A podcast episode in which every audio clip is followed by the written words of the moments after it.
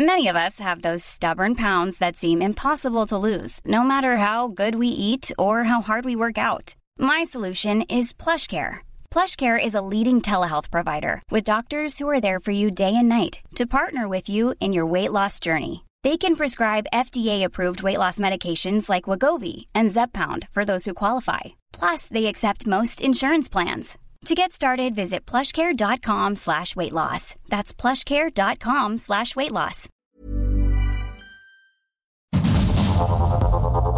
Heraldo Media Group presenta Sergio Sarmiento y Lupita Juárez. Información veraz y oportuna con un toque personal y humano. Por el Heraldo Radio, donde la H suena y ahora también se escucha.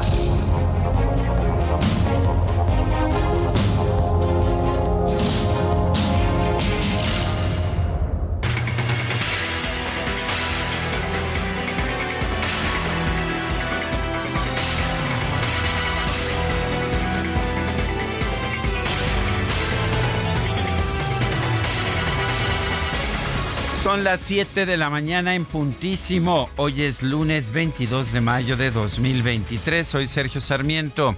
Lo invito a quedarse con nosotros para estar bien informado, también para pasar un rato agradable. Nos gusta darle el lado amable de la noticia siempre y cuando la noticia lo permita y la atención de por lo menos uh, nuestro radio escuchas aquí en la Ciudad de México y en buena parte del centro del país está centrada en el Popocatépetl. Guadalupe Juárez, muy buenos días. Hola, ¿qué tal? ¿Cómo estás, mi querido Sergio Sarmiento? Buenos días para ti, buenos días, amigos. ¿Cómo les va? Bienvenidos. Qué bueno que estamos empezando juntos una nueva semana. Y cómo no, cómo no vamos a estar atentos. No es para menos si el volcán Popocatépetl ha estado con una actividad tremenda en las últimas horas. Desde el viernes llamó mucho la atención, eh, pues eh, esto que parecía impresionante, este volcán que se veía hermoso con estos colores intensos rojos, pero, pero, ¿qué significa todo esto? Estamos en fase 3, vamos a estar muy pendientes y por lo pronto le tendremos este, le tenemos este resumen de lo relevante en México y el resto del mundo. Son las 7 con 2, vamos al resumen. La titular de la Coordinación Nacional de Protección Civil, Laura Velázquez Alzúa, informó que ante el incremento de la actividad del volcán Popocatépetl se incrementó el nivel de semáforo de la alerta volcánica, pasó de amarillo fase 2 a amarillo fase 3.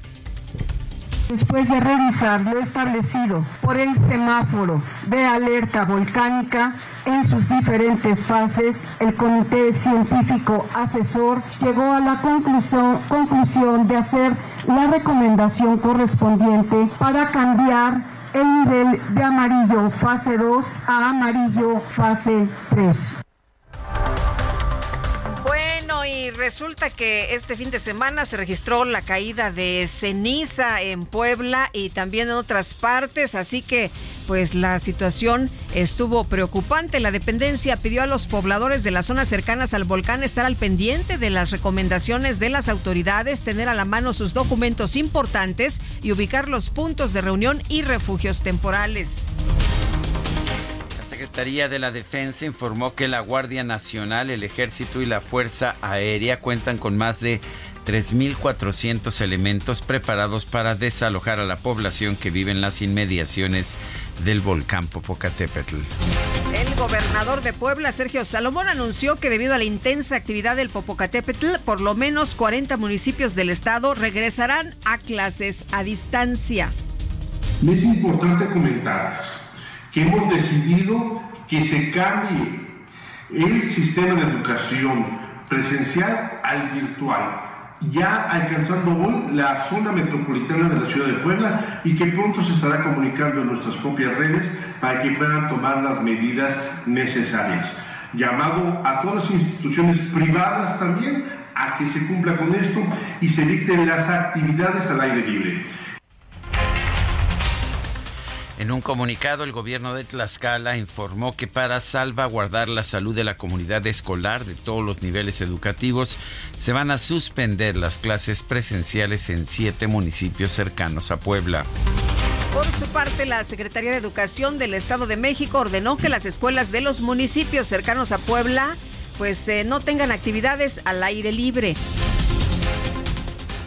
La Embajada de los Estados Unidos en México emitió una alerta por la continua actividad del volcán Popocatépetl. Pidió a sus ciudadanos tomar previsiones en caso de visitar la Ciudad de México, el Estado de México o Puebla el sábado pasado, la caída de ceniza volcánica provocó cancelaciones y retrasos en 274 vuelos en el Aeropuerto Internacional de la Ciudad de México. La jefa de gobierno, Claudia Sheinbaum, canceló su viaje a San Luis Potosí para atender esta situación. Por otro lado, la jefa de gobierno participó este domingo en un acto de campaña del candidato de Morena al gobierno de Coahuila, Armando Guadiana. Durante una visita al estado de Chihuahua, el secretario de Gobernación, Adán Augusto López, ofreció establecer nuevas tarifas eléctricas similares a las que aplican en el estado de Tabasco. El secretario de Relaciones Exteriores, Marcelo Ebrard, viajó a Miami, Florida, para reunirse con dirigentes comunitarios y líderes de la comunidad mexicana en esa ciudad a fin de diseñar una estrategia de acción frente a las iniciativas y leyes anti-inmigrantes y racistas. En la sesión de Consejo Nacional del PAN, el dirigente nacional del partido Marco Cortés se comprometió a construir el más amplio proyecto opositor de cara a las elecciones presidenciales del 2024. Los invito desde lo más profundo de su corazón y de mi corazón a que no la creamos. ¿Es posible cambiar México? Sí. ¿Lo vamos a lograr? Depende de nosotros. Que hagamos lo necesario. Consejeras y consejeros, atrevámonos. Cambiemos México y demostramos que sí hay de otra y que esa otra es con acción nacional. Bueno, ya les dio a todos los panistas por ponerle musiquita cursi a sus mensajes, ¿verdad? Bueno, que conste.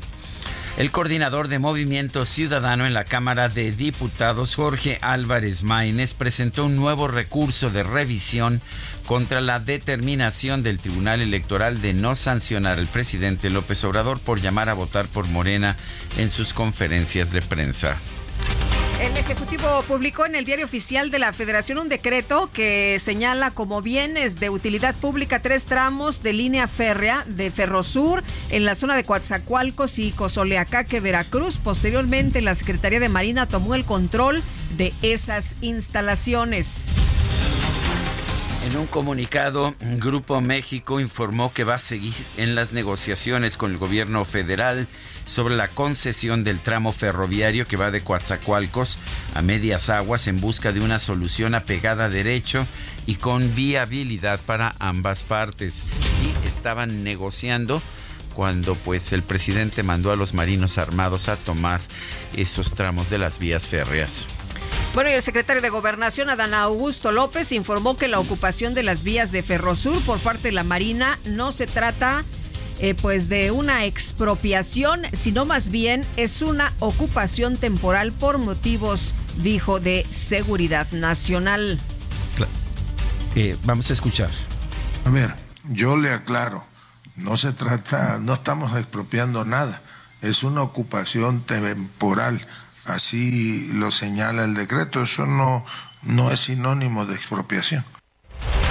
Bueno, pues ahí está lo que dice el secretario de Gobernación. el, decreto señala que es una ocupación temporal, pero los considerandos hablan de una expropiación y hablan de los elementos que se necesitan para una expropiación. Se ve que no tuvieron cuidado en la elaboración del decreto. Me decía un abogado este fin de semana con, la, con razón, les declaran eh, ilegales sus decretos porque está muy mal hecho. Los senadores Jorge Carlos Ramírez Marín del PRI y Xochitl Galvez del PAN señalaron que el gobierno federal debe aclarar cuánto tiempo durará la ocupación temporal de las vías de Ferrosur. INAI presentó un recurso de queja ante la Suprema Corte de Justicia en contra del nuevo decreto presidencial que declara de seguridad nacional e interés público la construcción del tren Maya, el corredor interoceánico del Istmo de Tehuantepec y los aeropuertos de Palenque, Chetumal y Tulum. La Red Iberoamericana de Protección de Datos hizo un llamado al Senado para que designe a los comisionados pendientes en el Pleno del organismo a fin de que pueda volver a sesionar. En Veracruz, un grupo de simpatizantes de Morena realizó un mitin contra la corrupción en el Poder Judicial Federal encabezado por el gobernador del estado, Cuitlagua García. Los manifestantes colocaron féretros con las fotografías de la ministra presidenta Norma Piña y del ministro Alberto Pérez Dayán.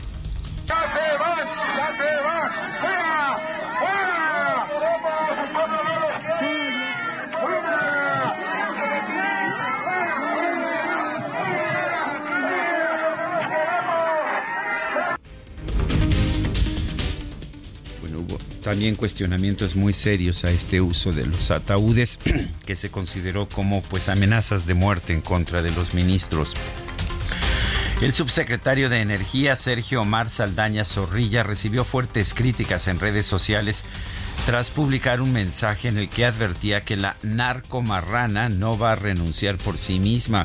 Este insulto ha sido utilizado por simpatizantes de Morena para referirse a la ministra Norma Piña. El funcionario borró el mensaje y aseguró que se refería a un amigo, sí, a un hombre, narcomarrana. Bueno, y eh, también causó mucha polémica esta, eh, pues, ese- eh, este oye, mensaje. es un funcionario que, bueno, si bien es una red que usa de manera personal, pues llamó mucho la atención que en estos términos se refiriera a alguien. A Eh, una mujer. A una mujer. Porque no fue un hombre. Bueno, em, O si no, no sabe utilizar eh, la, la, este, no sabe utilizar lo- las, las formas gramaticales. Pues yo creo que sí sabe y que por eso lo hizo, pero bueno, en Ensenada, Baja California, se registró un ataque armado contra participantes de un evento deportivo, una carrera de racers. Se confirmó un saldo de por lo menos 10 muertos, 10 muertos y 9 heridos. La Fiscalía General de Baja California informó que hay indicios de que los hechos violentos registrados en Ensenada, en el Valle de San Vicente, se debieron a un enfrentamiento entre miembros del crimen organizado, aunque pues la información que hay es que llegaron a atacar a quienes se encontraban allá en ese rally, ¿no es así? Efectivamente, y en Veracruz tampoco la situación eh, en materia de seguridad, pues muy tranquila. También entraron a un bar y asesinaron a varias personas. Así es. Y se dijo, pues, eh, mientras el gobernador Cuitlagua García anda haciendo eh, Política manifestaciones contra y política de, y de grilla. los ministros de la Suprema Corte. Pues eso está pasando en su estado, mejor que se dedique a gobernar. En Fresnillo, Zacatecas, se reportó el secuestro de tres personas.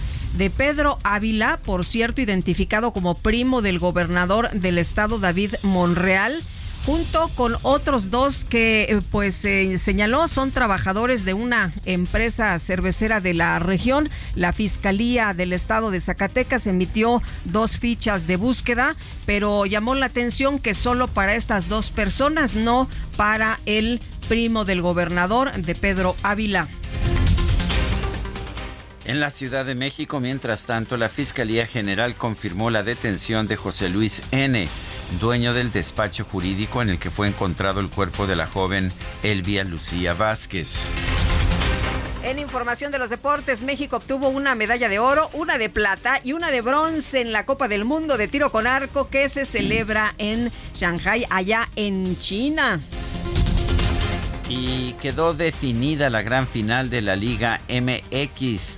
Tigres derrotó a Rayados por marcador global de 2-1 en este clásico regio. Mientras que, uff, perdón, espero no molestar a nadie con esta, con esta información. Las Chivas de Guadalajara se impusieron al América por marcador global de 3 a 2 y bueno, esto ha generado, ¿qué le puedo decir? Uh, no, yo no sé si son ya comentarios, es una verdadera guerra lo que hemos visto en redes sociales. Yo lo que vi fue mucha lágrima ahorita que entré Hubo a, a la cabina. ay, Mario DJ Maldonado, el Mario DJ también. Quique. ¿También Carlita? Carlita, no, bueno. No, Carlita no, no. Ah, el Chucho. Chuchito, sí, sí, sí, el productor eh, y jefe de información. Este, de- Lagrimitas. de Mario Ma- no, hombre, lagrimitas. que no hay chivas aquí, bueno. Lagrimones, lagrimones, no, qué barbaridad.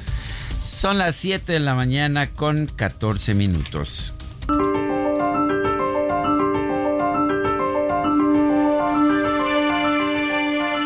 Y vamos a la frase del día.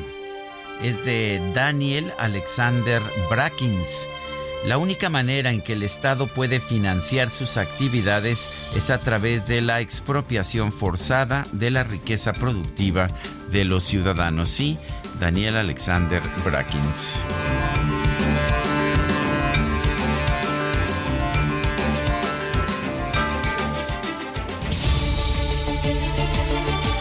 Bueno, y las preguntas, preguntábamos este viernes pasado, ¿qué piensa usted del nuevo decretazo de AMLO después de que la Suprema Corte de Justicia declaró inconstitucional el anterior?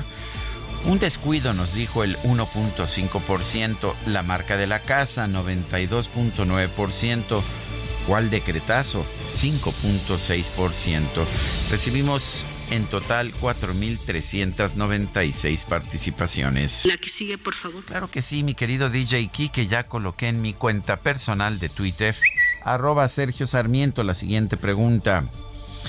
¿Está usted de acuerdo en la ocupación temporal, entre comillas, de tres tramos de vías férreas del Ferro Sur con marinos armados? Sí, nos dice el 6.8%. No, 91.3%. ¿Quién sabe? 1.9%. En 43 minutos hemos recibido 1.662 votos destacadas de El Heraldo de México. ¿El incendio fue después o antes del terremoto? Después del terremoto, lo recuerdo bien. Pero antes de la inundación. Y por supuesto, ni mencionar la delincuencia. Tebas está cayendo en... Ay, caray, ay, caray, eh, tremores, ceniza, rayos, este, tormentas, inundación, de todo, de todo. Itzel, ¿cómo estás? Muy buenos días. Uno decía este fin de semana, ¿qué, ¿qué va a pasar? ¿Qué va a pasar, verdad? Muy buenos días, Lupita, Sergio, queridos destacalovers. No hemos visto lo duro, sino lo tupido. De todo un poco. Híjole, cargadito, cargadito precisamente el fin de semana, como ya lo comentas, Lupita, que es microsismo en Texcoco, microsismo aquí en el sur de la Ciudad de México, lluvia, ceniza, erupción. Híjole, no, no, no, cargado, cargado, así como cargada la información esta mañana en el Heraldo de México. Hoy es lunes 22 de mayo del 2023 y comenzamos con las destacadas del Heraldo de México. En primera plana, Popocatépetl fase 3 alerta amarilla. El volcán se puso a un paso del semáforo rojo al incrementar su actividad. Puebla, Morelos, Tlaxcala y el Estado de México toman medidas. País, Ebrard a favor de migrantes, proyectan un plan de defensa, anuncia encuentro en Miami, lanza bola en juego de Tampa Bay. Ciudad de México, Claudia Sheinbaum revisa fosas en el metro, atiende la falta de luz en tareas de mantenimiento. Estado de Oaxaca habilitan albergue migrante. El gobierno municipal de San Pedro Tapanatepec brindará agua y alojamiento a extranjeros. Orbe, Italia, en alerta por erupción. Aeropuerto de Catania suspendió vuelos por ceniza. Meta, la liga es víctima de racismo. Vinicius Jr. es objeto de las ofensas de los aficionados del Valencia que le gritaron mono. Y finalmente, en mercados sin judicialización, aumenta 19.2% la cobranza. Se recaudaron 178.515 millones de pesos en el primer trimestre, según el SAT. Lupita, Sergio, amigos, hasta aquí las destacadas del Heraldo. Feliz lunes. Gracias, Itzel, igualmente. Muy buenos días. Son las 7 de la mañana con 19 minutos. Adelante. vámonos con Claudia Espinosa. El gobernador de Puebla, Sergio Salomón, eh, pues indicó que se ha reforzado la vigilancia en la zona del Popocatépetl, por lo que la suspensión de clases presenciales y actividades al aire libre son medidas de carácter preventivo. Claudia, cuéntanos cómo amanecen las cosas por allá, qué ha pasado en las últimas horas. Hubo tormenta anoche, hubo tormenta eléctrica, eh, no eh, se detuvo la actividad del Popo, pero ¿cómo está la situación en estos momentos? momentos. Gracias, los saludo con gusto. Buenos días a ustedes y a los amigos del Heraldo de México. Pues como lo mencionas, ayer eh, pues prácticamente durante todo el día estuvo esta lluvia de ceniza en la capital y en la zona conurbada. Por la tarde esta tormenta, lo cual pues hay que decir pues eh, ni siquiera dio tiempo a que la gente pudiera barrer, que es la recomendación. Generó eh, algunos lodos, esta ceniza con el contacto del agua es lo que genera. Y por la noche de nueva cuenta pues se ha mantenido esta caída de ceniza Luego cuenta de la ciudad, pues amanecen todos estos eh, vehículos y las calles con esta ligera capa de ceniza. Esta situación ha generado, además del cambio de alerta amarilla fase 3 que ayer anunciara el personal de Senapred, pues la suspensión de las clases presenciales en 40 municipios en todos los niveles, es decir, desde básico hasta universidades, a partir de este día y hasta nuevo aviso, tendrán que tener las clases de carácter virtual para reducir al máximo la movilidad en toda esta zona y obviamente también para reducir la posibilidad de infecciones respiratorias y de infecciones eh, principalmente en los ojos como conjuntivitis.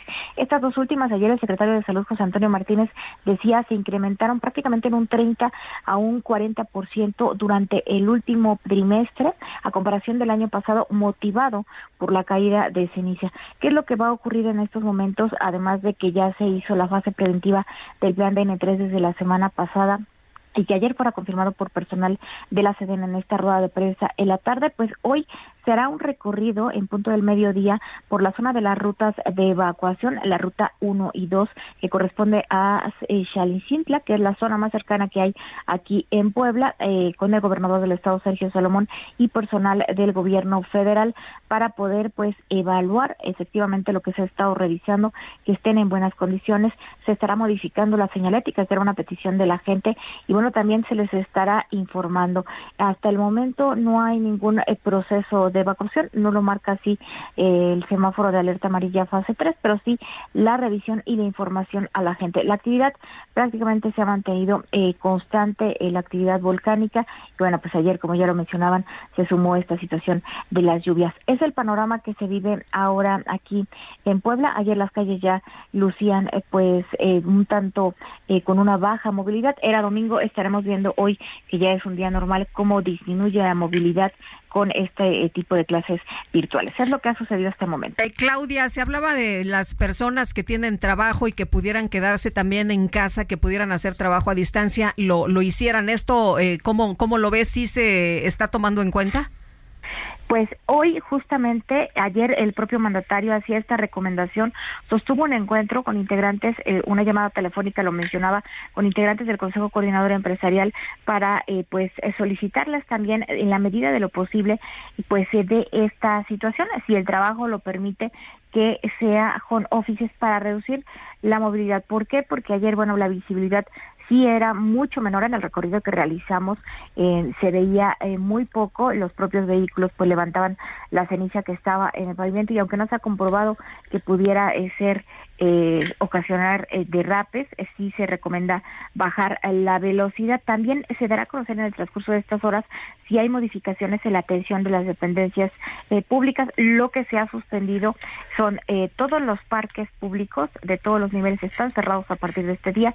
No hay actividades al aire libre ni deportivas ni culturales hasta que, bueno, pues disminuya esta emisión de ceniza que ha estado bajado, ha estado intermitente, pero que bueno, ha sido prácticamente constante y en una mayor cantidad a lo que habitualmente pues aquí en Puebla estamos acostumbrados que eh, realice el volcán Popocatépetl. Así que el llamado está, pero no se ha hecho como una medida, eh, como en el caso de las clases eh, que ya son eh, virtuales en todos los niveles, y también se está analizando las condiciones de pues la contaminación producto de la ceniza para la aplicación de un posible hoy no circular. Sin embargo, pues ayer llovió y esto ha generado que se rompa la medida que es de 48 horas continuas en semáforo rojo en materia de calidad ambiental para que pueda ponerse el hoy no circula, pero obviamente, bueno, pues la ceniza sigue cayendo. Muy bien, muchas gracias, Claudia. Muy buenos días.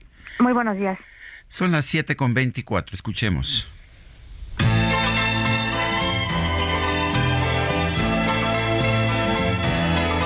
Vers les docks où le poids et l'ennui me courbent le dos. Hoy, hace 99 años, nació Charles Aznavour, uno de los cantantes de lengua francesa más reconocidos de todos los tiempos. Su nombre completo, Shanur Varinag Aznavourian Bagdasarian. Hoy lo vamos a estar escuchando. Charles Aznavour.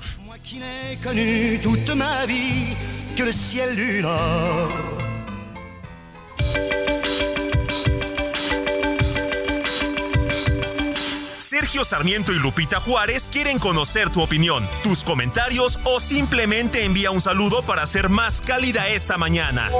Envía tus mensajes al WhatsApp 55 20 10 96 47.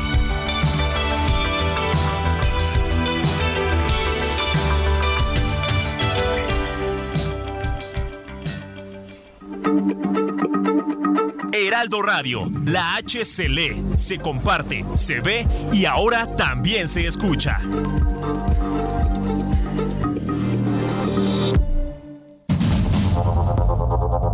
Continuamos con Sergio Sarmiento y Lupita Juárez por el Heraldo Radio.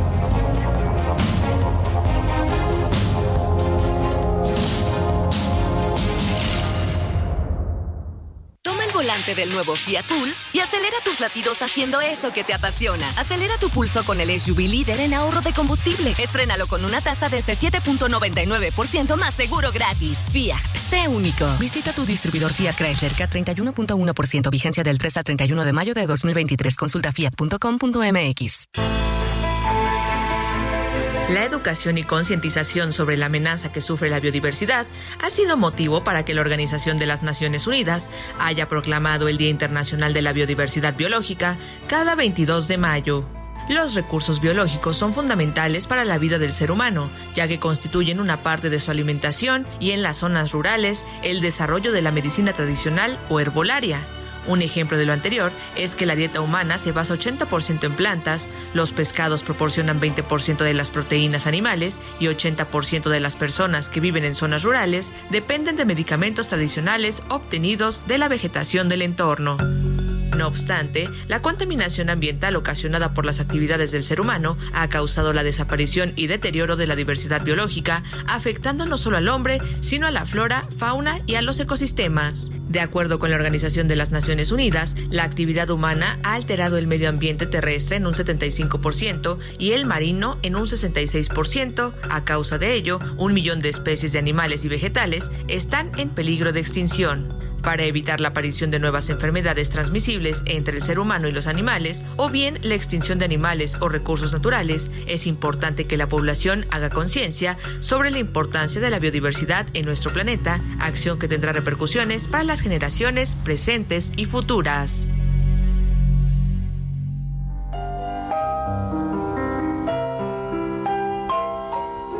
Je vous parle d'un temps que les moins de 20 ans ne peuvent pas connaître. Montmartre en ce temps-là accrochait ses lilas jusque sous nos fenêtres et si l'humble garni qui nous servait de nid ne payait pas de mine. C'est là qu'on s'est connu, moi qui criais famine et toi qui posais nu. La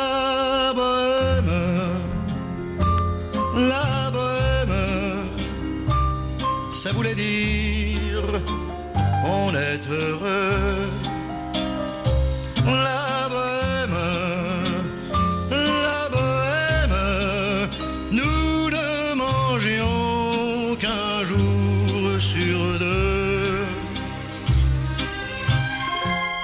Esto que estamos escuchando es un clásico de la canción francesa de Charles Aznavour. Él escribió la letra. Je vous parle d'un temps que les moins de 20 ans ne peuvent pas connaître. Yo les hablo de un tiempo que aquellos que tienen menos de 20 años no pueden conocer. Montmartre en ese tiempo eh, estaba cubierto de lilas eh, justo debajo de nuestras ventanas. La bohema, la bohemia, un poco un recuerdo de aquellos tiempos en que Montmartre era el punto de reunión de los bohemios de la época. Me encanta. Qué bonito se escucha, por supuesto. Bueno, esta canción, la, la música la escribió Jacques Plant, la letra el propio Charles Aznavour. Se, se grabó originalmente, se dio a conocer en mil, no, bueno, se publicó en 1965, se grabó en 1966. Es una de las canciones más reconocidas de Charles Aznavour.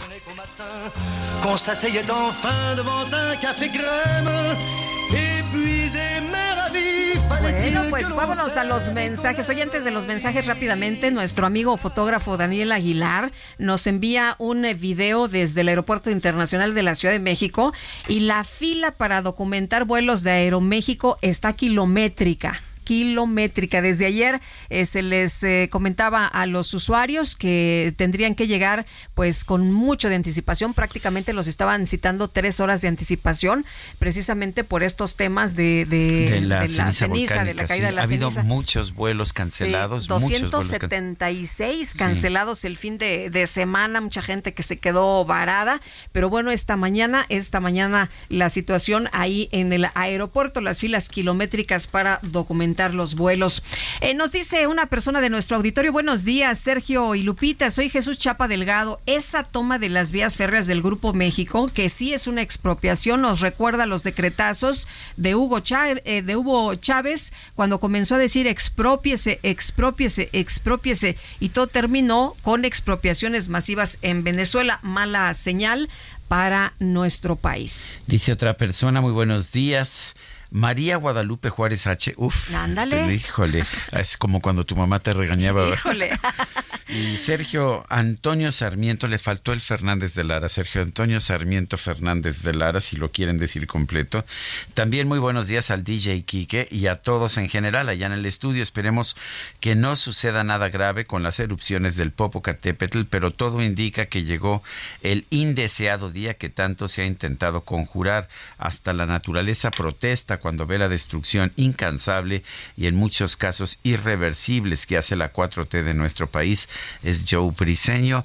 No creo por alguna razón que las erupciones del Popocatépetl estén vinculadas con la política. Y yo tampoco. Ya se había dado una eh, pues eh, situación así en el Popocatépetl hace algunos años y bueno, aquí lo que hay que hacer es estar pues muy pendientes, ¿no? Y si hay que desalojar, hay que evacuar, pues es eh, importante tener las rutas de evacuación listas para que pues no haya no haya personas ahí que pues que, pudieran resultar afectadas. Nos dice otra persona, Sergio Lupita, buenos días y excelente inicio de semana. Soy Ignacio Fonseca. La desaparición del INSABI fue una estrategia de AMLO para desviar todos los recursos, ya que al parecer nunca existió y por tal motivo nunca se opuso a su desaparición. Con ello continúa la opacidad en su gobierno, es lo que nos dice Ignacio. Son las 7 de la mañana con 38 minutos. La Coordinación Nacional de Protección Civil informó que el volcán Popocatépetl pasó a semáforo amarillo fase 3. Fernanda García, cuéntanos. Sergio Lupita, buen día. Los saludo a ustedes a su auditorio. El día de ayer en conferencia de prensa, la Coordinadora Nacional de Protección Civil, Laura Velázquez Alzúa, anunció que el semáforo de alerta volcánica aumentó a amarillo fase 3.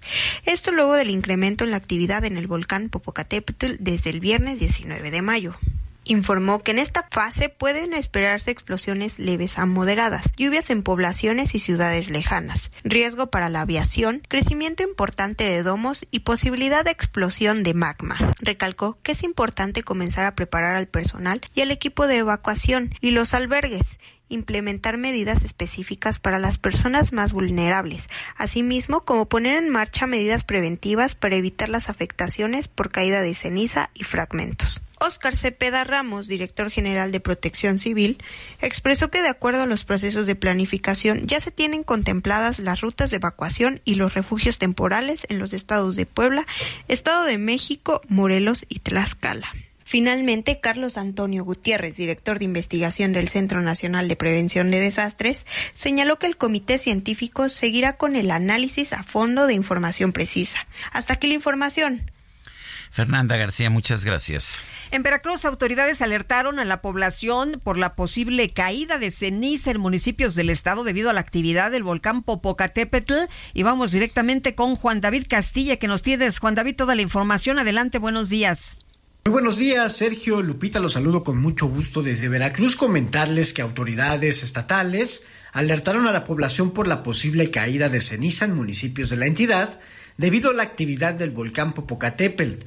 Se habla de que el viento podría extender la columna y alcanzar al territorio estatal. Durante la mañana de ayer domingo, la Secretaría de Protección Civil, a cargo de Guadalupe Osorno Maldonado, reveló que el análisis satelital indica que la pluma de ceniza de la erupción del volcán se movía al este a 37 kilómetros por hora, lo anterior a una altitud de 9.700 metros sobre el nivel del mar, con dirección al estado de Veracruz, por lo que podría registrarse algún depósito de ceniza en cantidad ligera, en especial en zonas de montaña del centro de la entidad. La caída de ceniza podría registrarse en Altotonga, Las Vigas, Villaldama, Rafael Lucio, Cajete, Perote, Ayahualulco, Cosautlán de Carvajal, Orizaba, Córdoba, Coatepec, Jico y Jalapa, por mencionar algunos municipios. PESA estatal había recomendado a la población tapar tinacos y otros depósitos para que no se contaminaran, además vigilar el agua de las mascotas para evitar que ocurriera lo mismo. Sin embargo, la Secretaría de Protección Civil informó durante la noche del domingo que el estado de Veracruz no se encuentra bajo ningún alertamiento relacionado a la actividad del volcán, por lo que la probabilidad de caída de ceniza en la entidad es baja y el riesgo mínimo. Añadió que el Centro Nacional para la Prevención de Desastres no ha emitido avisos para Veracruz ni ha enlistado municipios en los cuales se prevea la caída de ceniza en esta entidad. La dependencia estatal detalló que distintos factores inciden en estos pronósticos, como la dirección del viento, la altura de la columna de ceniza que exhala el volcán y la cantidad de material en dicha columna, por lo que se exhorta a la población a seguir la información que imita la Coordinación Nacional de Protección Civil al respecto. Este es el reporte desde Veracruz, Sergio Lupita. Excelente día. Juan David, gracias y fueron suspendidas las actividades al aire libre en escuelas de los cinco municipios del Estado de México que rodean el volcán Popocatépetl. Leticia Ríos nos tiene la información. Leticia, adelante. Buenos días, Sergio y Lupita. Un gusto saludarlos. Efectivamente, luego del cambio del semáforo de alerta a fase 3 amarillo del volcán Popocatépetl, la Secretaría de Educación del Estado de México informó que a partir de este lunes se suspenden las actividades al aire libre en las escuelas de Amecameca, Ecatzingo, Tepetlixpa, Ozumba y Atlautla. La dependencia señaló que la medida aplica para los planteles de educación básica, media superior y superior, estatales y federalizados, con la finalidad de salvaguardar la salud de la comunidad escolar de 160 instituciones aledañas al volcán, donde estudian más de 33 mil alumnos. La Secretaría de Educación pidió a los alumnos, docentes y padres de familia de estos cinco municipios reforzar el uso de cubrebocas para protegerse de la caída de ceniza volcánica, así como evitar recreos y clases de educación física. Hasta aquí mi reporte. Muchas gracias. Muy bien, Leticia, gracias. Bueno, y decenas de vuelos desde ya hacia Cancún fueron afectados por el cierre del Aeropuerto Internacional de la Ciudad de México y del AIFA. Me mandaban amigos tuiteros que estaban ahí en el aeropuerto, ahí en Cancún, que estaban atorados y se veía un gentío tremendo. Y bueno, pues de todo esto por la caída de ceniza del Popo. Fernanda Duque, cuéntanos. Hola Sergio Lupita, les comento que este fin de semana el aeropuerto de Cancún registró diversas afectaciones por la caída de ceniza del volcán Popocatépetl que impidió aterrizajes y despegues desde y hacia el Aeropuerto Internacional de la Ciudad de México, el Felipe Ángeles y Puebla. De acuerdo con el Grupo Aeroportuario del Sureste, el sábado hubo demoras en 30 vuelos, mientras que el domingo se informó de 29 cancelaciones. Esta situación ha dejado a varios pasajeros varados, por lo que se pidió estar al pendiente de las notificaciones de las aerolíneas con el fin de evitar aglomeraciones en las diferentes terminales aéreas. Muy bien, Fernanda, gracias. Buenos días. Bueno, pues uh, vamos ahora a las calles de la Ciudad de México. Gerardo Galicia, ¿qué nos tienes? Adelante, buen día.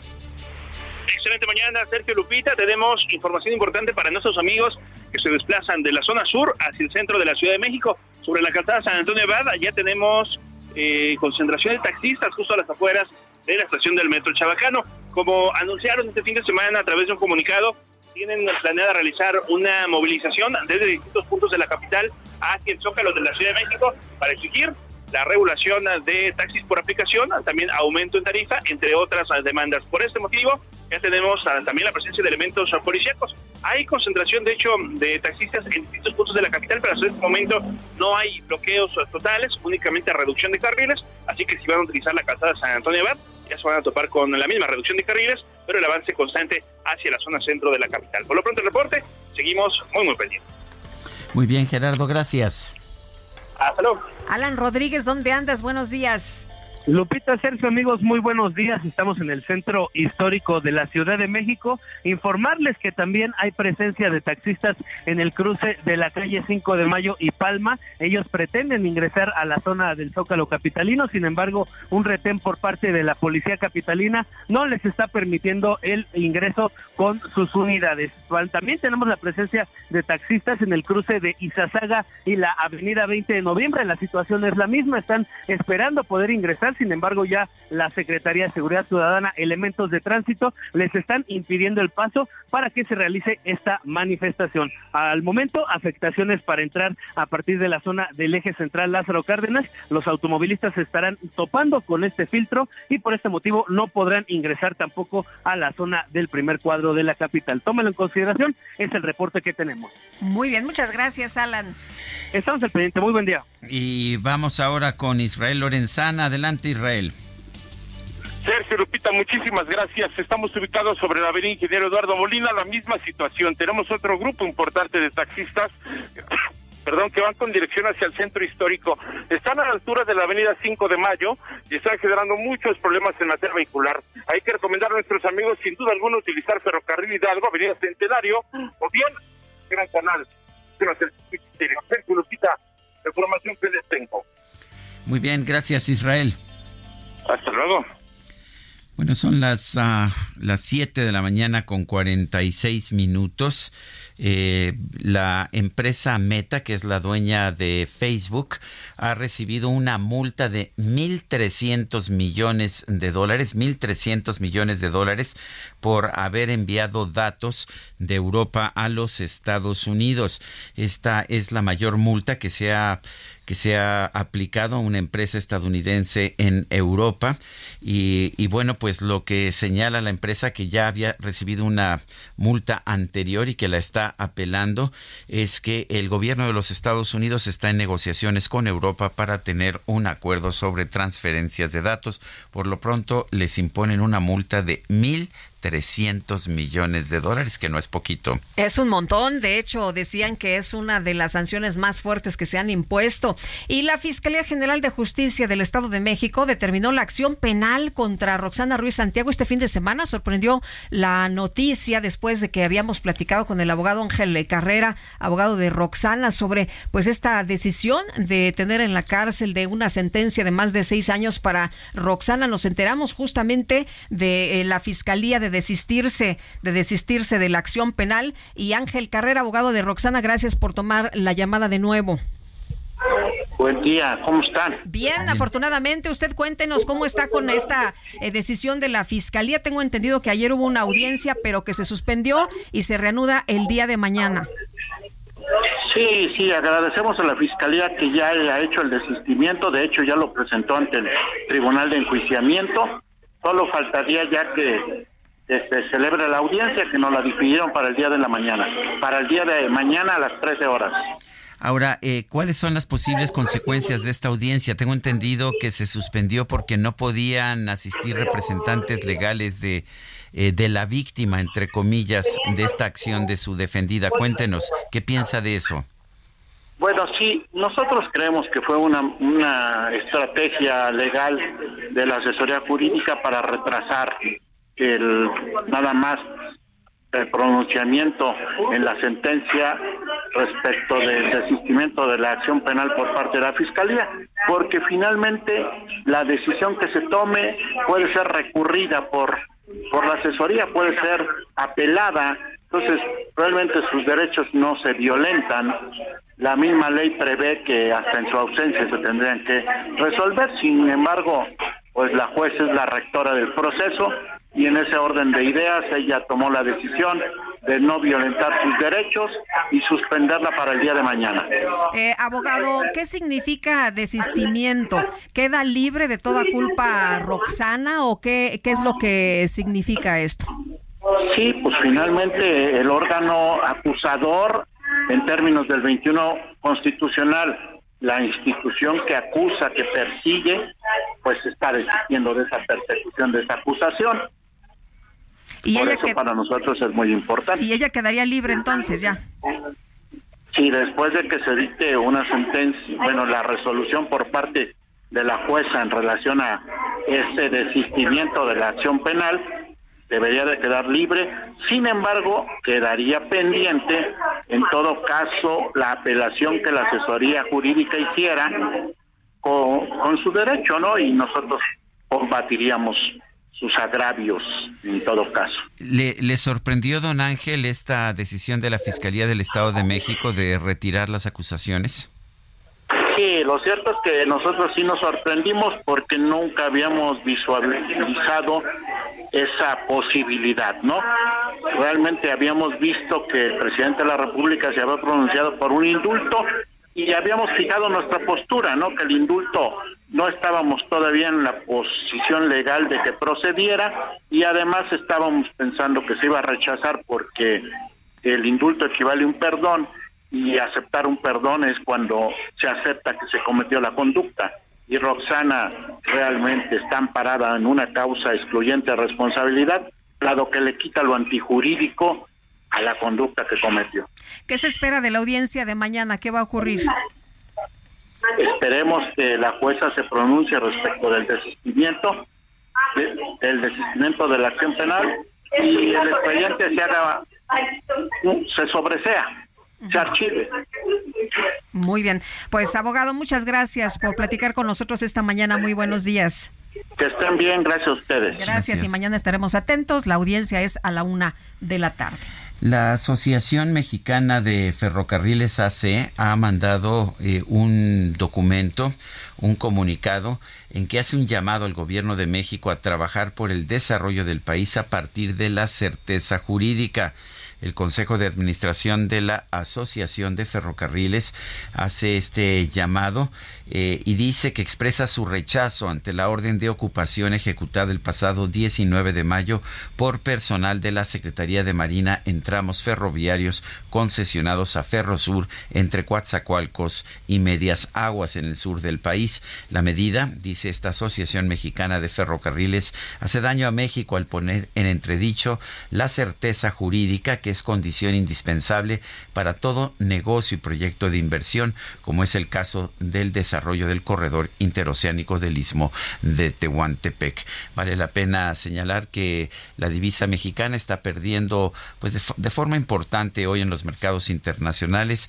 Eh, la economista Gabriela Siller Pagasa dice el peso mexicano es la divisa más depreciada hoy debido a la aversión al riesgo sobre México por la expropiación y dos, aversión al riesgo global debido a que Estados Unidos no ha logrado avances para subir el techo de la deuda y hay especulación de que la Fed podría volver a subir la tasa de interés. Bueno, oye, y Sofía Guadarrama, la historiadora, nos escribe esta mañana en su cuenta de Twitter. Luis Echeverría nos recuerda, Luis Echeverría expropió 372 empresas. José López Portillo incrementó la cifra a 1.115 empresas, entre ellas el Canal 13, que antes de convertirse en Imevisión pertenecía a Corporación Mexicana de Radio y Televisión, Sociedad Anónima de Capital Variable, propiedad del empresario Francisco Aguirre Jiménez, fundador de Grupo Radio Centro, quien había recibido la concesión en 1967 por parte del presidente Gustavo Díaz Ordaz. Todas estas expropiaciones provocaron una fuga de capitales de 55 mil millones de dólares.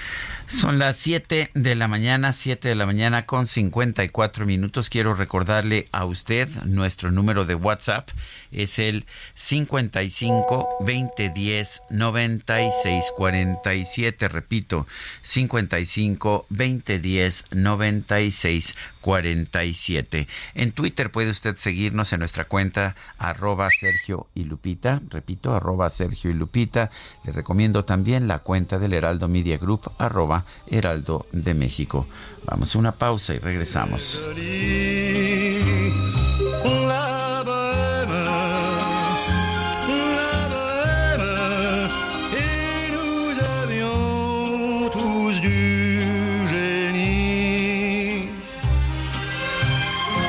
Quand il m'arrivait devant mon chevalet de passer des nuits blanches, retouchant le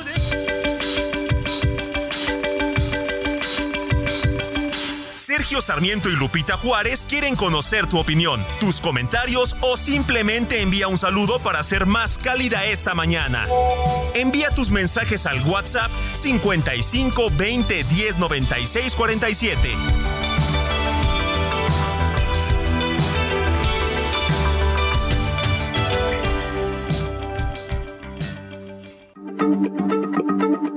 Heraldo Radio, la H se lee, se comparte, se ve y ahora también se escucha.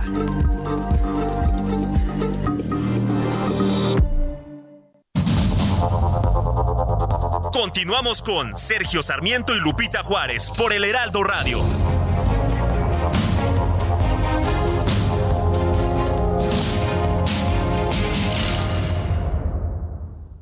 Volante del nuevo Fiat Pulse y acelera tus latidos haciendo eso que te apasiona. Acelera tu pulso con el SUV líder en ahorro de combustible. Estrénalo con una tasa desde 7.99% más seguro gratis. Fiat, sé único. Visita tu distribuidor Fiat Chrysler K31.1% vigencia del 3 al 31 de mayo de 2023. Consulta fiat.com.mx. Toma un minuto y piensa en tu momento favorito. En tu graduación, por ejemplo. Ahora piensa en todas las empresas que se necesitan para hacerla posible. Las que rentan los salones, las que hacen la comida. Las empresas al comprar y vender entre sí generan economía para miles de familias. CIRT, Radio y Televisión Mexicanas. Voz de las empresas. Consejo de la Comunicación. Plus bleu que le bleu de tes yeux, je ne vois rien de mieux, même le bleu des cieux. Plus blanc que tes cheveux dorés, ne peut s'imaginer, même le blond des blés. Plus pur que ton souffle si doux, le vent même au mois d'août ne peut être plus doux. Plus fort que mon amour pour toi, la mer, même en furie, ne s'en approche pas. Plus bleu que le bleu de tes yeux, je ne vois rien de mieux, même le bleu des cieux. Plus bleu que le bleu de tes yeux, je ne vois rien de mieux, même le bleu des cieux. Es más azul que el azul de tus ojos, yo no veo nada mejor, ni siquiera el azul de los cielos. La letra es de Edith Piaf y aquí la canta en dueto con uh, Charles Aznavour. Estamos recordando a Aznavour. Hoy sería el cumpleaños número 99 de este cantante, este cantante francés, nacido en París el 22 de mayo de 1924, producto de una familia de origen armenio y fallecido el primero de octubre de 2018. Un gran cantante, me parece, y sus letras, eh, sus canciones espectaculares lo estamos disfrutando esta mañana, así que nuestros amigos del auditorio ya nos están eh, mandando mensajes diciendo que la música es de lo mejor y que la están gozando, nos da mucho gusto. Vámonos a los mensajes. Buenos días, Sergio Lupita. Pues sí, para muchos americanistas hoy es un buen día. Mi hijo se negó totalmente a ir al... No es un buen día, mi hijo se negó totalmente a ir a la escuela, ya que en el partido de ida a él le tocó festejar el triunfo del América y lógicamente hoy los Chivas van a estar festejando a lo grande y me dijo, mamá, no voy para que se estén burlando de mí, no, voy a ser víctima de bullying. Saludos desde Guadalajara, soy Yolanda Serrano. Dice otra persona, hola, me gusta mucho su programa, una canción muy bonita de Charles Aznavour es De t'avoir aimé, de, haberte amado, la cual grabó en francés y en español. Luis Miguel la grabó en uno de sus romances, firma Nas Mendoza. Y me, me recuerdan por WhatsApp, eh, estaba yo leyendo una parte de la Bohème, no, no leí toda la letra, pero me recuerdan la parte de la Bohème, la canción que escuchábamos anteriormente acerca de que en, en Montmartre, eh, c'est là qu'on s'est connu, es allá donde nos conocimos. Yo que, lloraba de hambre y tú que posabas desnuda.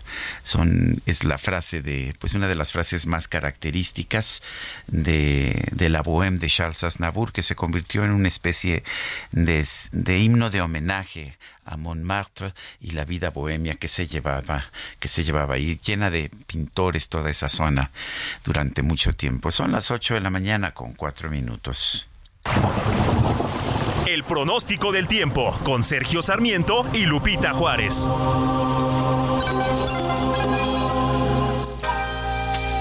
Bueno, y vámonos al clima. Livia González, meteoróloga del Servicio Meteorológico Nacional de la Conagua, el día de ayer, ¿qué tal las tormentas, los rayos, en fin, los truenos? Hubo de todo un poco. Cuéntanos cómo va a estar el día de hoy. ¿Qué tal, Lupita? Muy buenos días, un gusto saludarte, Sergio. Y bueno, les comento que nuevamente durante este día habrá lluvia en el centro del territorio nacional. Eh, esto será debido a la presencia de dos canales de baja presión que justamente afectan el, interior del país. Estamos eh, para este día pronosticando la probabilidad de lluvias muy fuertes en los estados de Chiapas, de Puebla y Morelos, lluvias fuertes en Coahuila, en el Estado de México, en la Ciudad de México también, en Guerrero, Oaxaca y Tabasco. En los estados del noreste de México estas lluvias van a ser ocasionadas por la presencia de un sistema frontal que aunque es fuera de temporada, pues ha estado ocasionando lluvias también durante, el fin de semana y durante este día se estarán presentando ahí en Coahuila, Nuevo León y Tamaulipas, aunque serán de menor intensidad. Las lluvias, recordemos que en esta temporada están acompañadas de descargas eléctricas y también de caída de granizo, como hemos podido observar y bien comenta Lupita. También les comento que las temperaturas serán calurosas, pero estas estarán presentando eh, muy calurosas únicamente en los estados del Pacífico Central y sur mexicano, así como en la península de Yucatán, con valores de temperatura que pueden superar los 40 grados Celsius.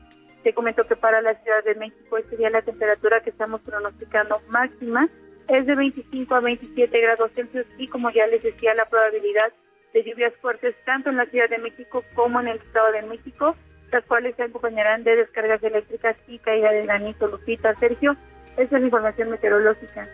Muy bien. Livia, muchas gracias. Buenos días. Buen día. Hasta luego. La Coordinación Nacional de Protección Civil actualizó el semáforo de alerta volcánica del Popocatépetl a amarillo fase 3. ¿Qué significa esto? ¿Qué indica? ¿Qué, qué, riesgo eh, significa? Ramón Espinaza Pereña es miembro del Comité Científico Asesor del CENAPRED para el Popocatépetl. Lo tenemos en la línea telefónica.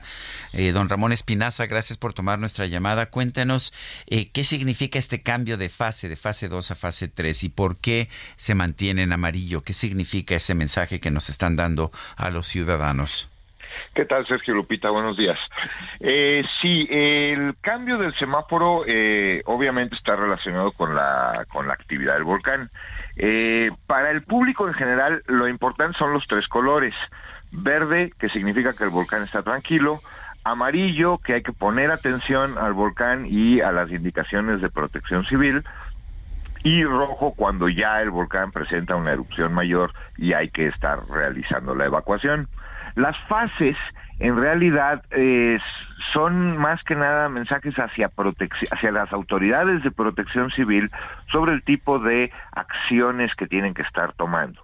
Y la fase 3, como es el nivel más alto del amarillo, pues lo que implica es que las autoridades de protección civil deben de revisar rutas de evacuación, deben de, preparar a ver si tienen o no los albergues necesarios, etcétera, porque un incremento todavía mayor del nivel de alerta y, o del nivel de actividad del volcán ya implicaría tener que estar realizando una evacuación al menos preventiva de las poblaciones más cercanas. Entonces, digamos que el elevar el nivel del semáforo a fase 3 quiere decir prepárense, prepárense las autoridades de protección civil para que cuando les digamos ahora sí hay que empezar a hacer una evacuación, estén preparados para hacerla. Eh, Ramón, hemos escuchado mucho un término que es estramboliano. ¿Qué, qué significa esta en la actividad del, del volcán? Ok, ah, anteriormente cuando todavía no se podían medir bien las magnitudes, las cantidades de energía que liberaba una erupción volcánica, se hacían más que nada comparaciones con volcanes que digamos que se consideraban estándar sobre cómo eran las distintas erupciones. Entonces, el término estromboliano hace referencia al volcán Stromboli, que está en Italia, que tiene erupciones que consisten generalmente en explosiones relativamente pequeñas pero constantes que lanzan fragmentos incandescentes a distancias relativamente pequeñas. Existen otros tipos de erupciones, como por ejemplo, que también hace el Popo, como por ejemplo las vulcanianas, que ya son erupciones relativamente más grandes, con columnas de ceniza mucho más grandes y oscuras, eh, y que pueden lanzar fragmentos también a distancias todavía mayores. Y así sucesivamente existen otros términos que siempre hacen referencia a otros volcanes. Hay erupciones tipo Santa Elena, erupciones tipo Besimiani, que son otros volcanes, ¿no? Eh, por, lo, por lo pronto el hecho de que esté en amarillo significa que que no debemos estar con temor de que pueda haber una erupción, además tenemos que estar atentos. Eso es lo que yo entiendo de esta señal, ¿no? Eh, que, bueno, hay que entender también que en realidad el Popocatépetl está en erupción desde 1994. Lo que pasa es que esa erupción eh, sube y eh, aumenta y disminuye en cuanto a la intensidad. Entonces, en este momento el volcán está en una erupción, pero es una erupción relativamente tranquila. Y por lo mismo, las afectaciones directas solo afectan el área eh, de exclusión, los 12 kilómetros. Obviamente la ceniza sí llega bastante más lejos, pero, eh, pero en esencia las afectaciones graves estarían nada más circunscritas al área de exclusión, de eh, ahí que se mantenga en amarillo. Ramón, ayer una de las preguntas, bueno, durante prácticamente el fin de semana y seguramente lo pudiste observar, era justamente esto, ¿no? La preocupación, ¿hasta dónde llega la ceniza? ¿Cuáles son los efectos de la ceniza? si hay una erupción que afecta afectaciones eh, tendría, si habría gases tóxicos, si habría estos lanzamientos de lava y estas rocas incandescentes eh, muy poderosas, a cuántos kilómetros se arrojaría. Em, ¿Qué información tienen ustedes? Bueno, eh, la información sobre los alcances del volcán eh, se obtienen principalmente a partir de estudios geológicos que nos determinan la historia del volcán y hasta dónde ha llegado en erupciones anteriores las distintas manifestaciones. Eh, la, emisión de lava no es de preocuparse porque no alcanza grandes distancias, al menos en el volcán Popocatépetl. Eh, lo que sí eh, puede haber son los flujos piroclásticos y los lajares. Los flujos piroclásticos son esencialmente nubes de bloques y cenizas más densos que el aire que bajan por las laderas del volcán a grandes velocidades y los lajares es eh, mezclas de agua con cenizas, bloques, etcétera, y que bajan también por por los cauces de los ríos, esto solamente cuando hay lluvias muy, muy intensas. Eh, y esas son las dos manifestaciones que pueden llegar más lejos de las que son muy graves. Ya la caída de cenizas, bueno, las cenizas las transporta el viento y se las puede llevar mucho, muy lejos. Este, alcanzan pues obviamente todas las ciudades que estamos alrededor del volcán, eh, estamos bajo el riesgo de la caída de cenizas. Y las cenizas sí pueden ser peligrosas, sobre todo para el sistema respiratorio y para los ojos. Entonces es importante que si hay lluvia de cenizas, procurar no hacer actividades al aire libre, si se tienen que hacer, usar tapabocas, definitivamente no usar lentes de contacto, mejor si se tienen que usar lentes, usar lentes de armazón, este, y en fin, todas las eh, precauciones que ya la gente que vive alrededor del volcán conoce bien. Eh, Ramón, una, una pregunta. ¿Hay forma de, de determinar si se acerca una erupción más fuerte eh, eh, y la actividad que hemos estado viendo desde 1994, como nos dices, significa que se está liberando energía y por lo tanto reduciendo la posibilidad de una erupción más fuerte? Bueno, el hecho de que esté en erupción y, lleve años en erupción no quiere decir que eso que se libere energía y por lo tanto ya no va a venir más una erupción más grande, puesto que el volcán está siendo alimentado por debajo, desde el manto, por magma hacia su cámara magmática y por lo tanto eh, eso este, no, no lo afecta directamente a, lo que está ocurriendo ya en las partes más altas del volcán. Eh, ahora, en cuanto a si se puede predecir o pronosticar una erupción, predecirla en el sentido de decir a qué hora, qué magnitud y hacia dónde va a ser la afectación, no se puede. Hoy, eh, hoy, hoy por hoy, los sistemas de monitoreo no permiten eh, decir en qué momento y qué magnitud va a tener una erupción. Pero lo que sí permiten es hacer un pronóstico sobre lo que sí se puede o no esperar. No puedo yo decir a qué hora y qué día, pero sí puedo decir se está acercando una erupción mayor, este, eh, etcétera, ¿no? Se puede hacer un pronóstico. Eh, Ramón, eh, preguntan si hay alguna relación entre la actividad del Popo con eh, algunos movimientos que hemos sentido aquí en la Ciudad de México, con unos, eh, con los microsismos que se han sentido en la Ciudad de México. Sí, el, bueno, hay que acordarse que la Ciudad de México es de por sí una zona sísmica, es una cuenca llena de sedimentos y esos sedimentos se están constantemente compactando este, y por lo tanto eh, se generan ese tipo de microsismos.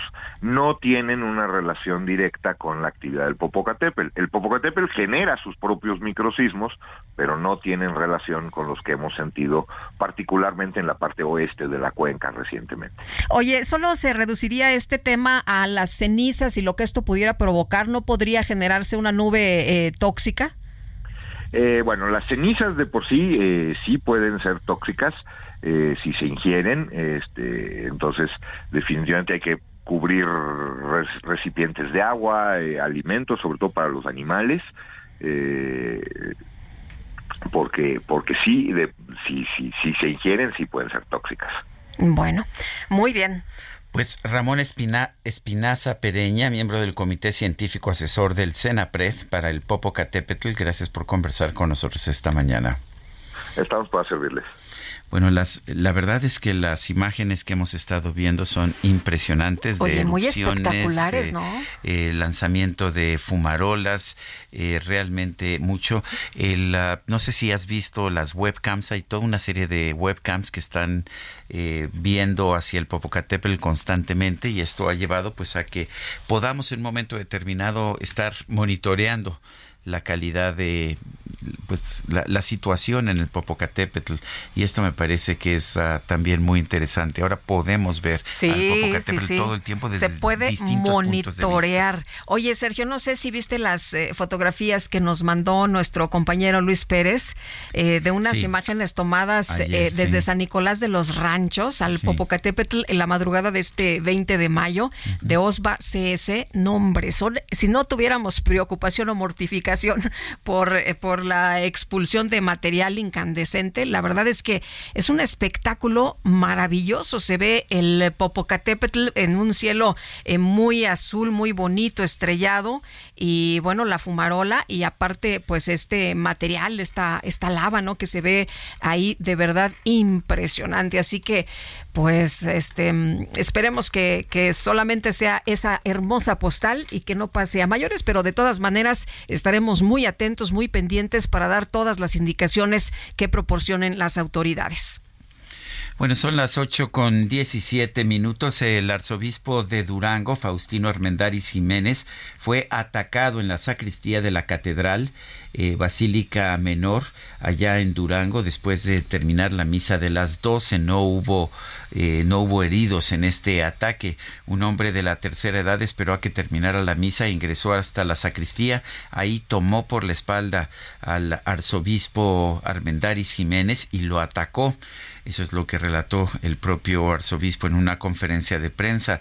Me forcejearon pensando que era una broma, contó.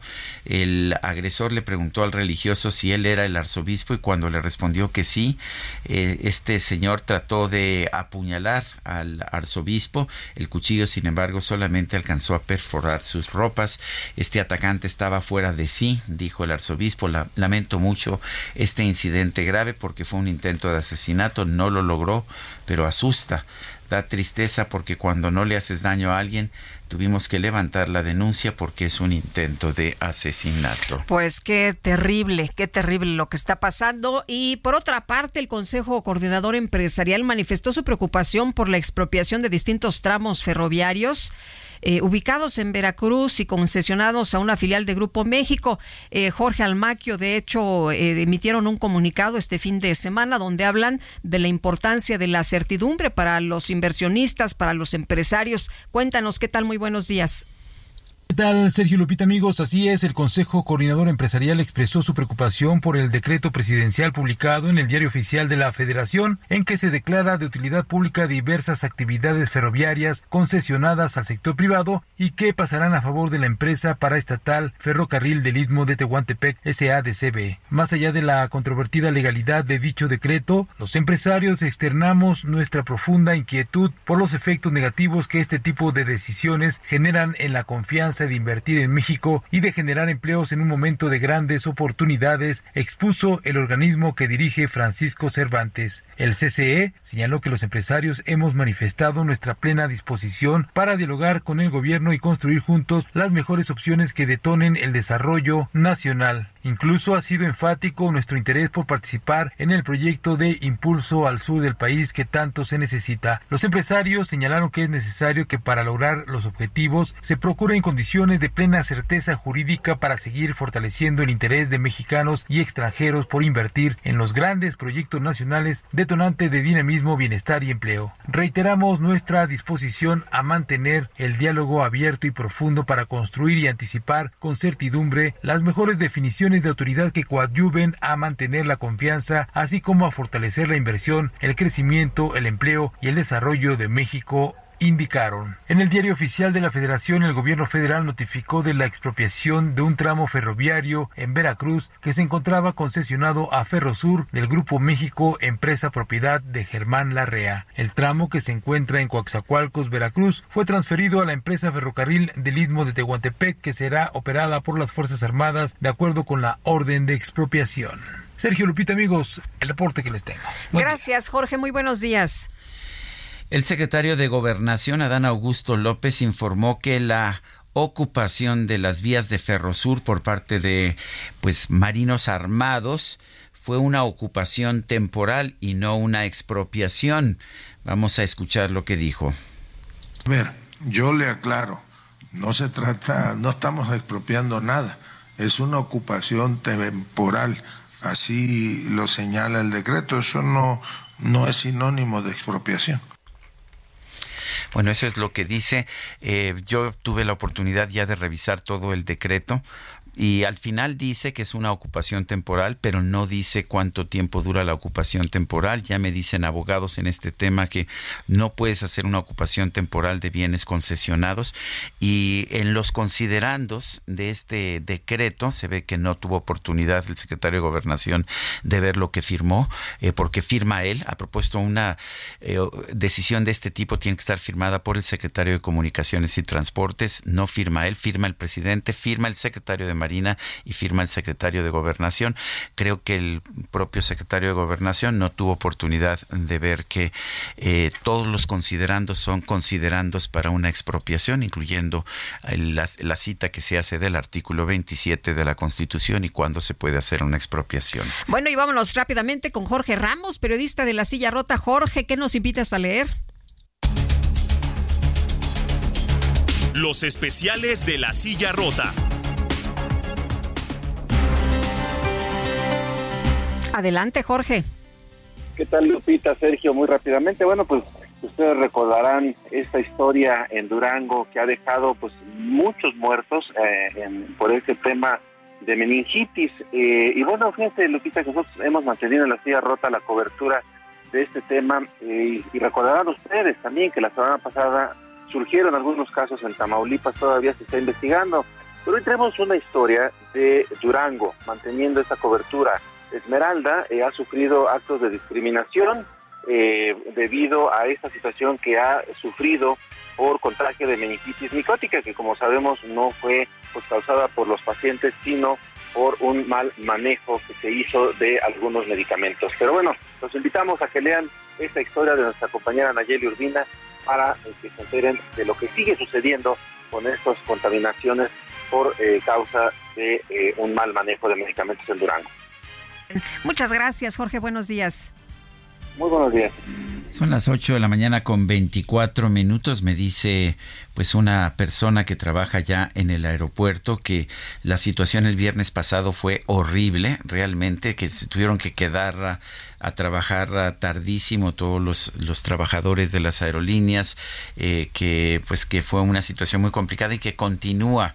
Y también uh, recibo una pues un documento del Aeropuerto Internacional de la Ciudad de México que informa que tienen que suspenderse las operaciones por las cenizas volcánicas porque esto puede tener consecuencias en la seguridad de los pasajeros. Son las 8.24. Vamos a una pausa y regresamos.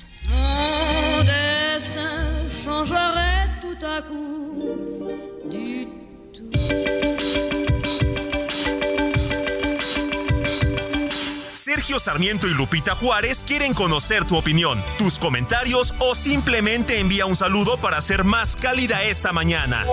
Envía tus mensajes al WhatsApp 55 20 10 96 47.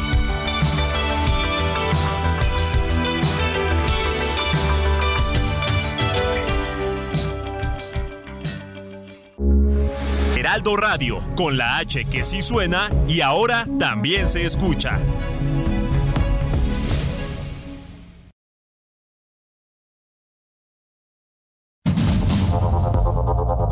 Continuamos con Sergio Sarmiento y Lupita Juárez por el Heraldo Radio.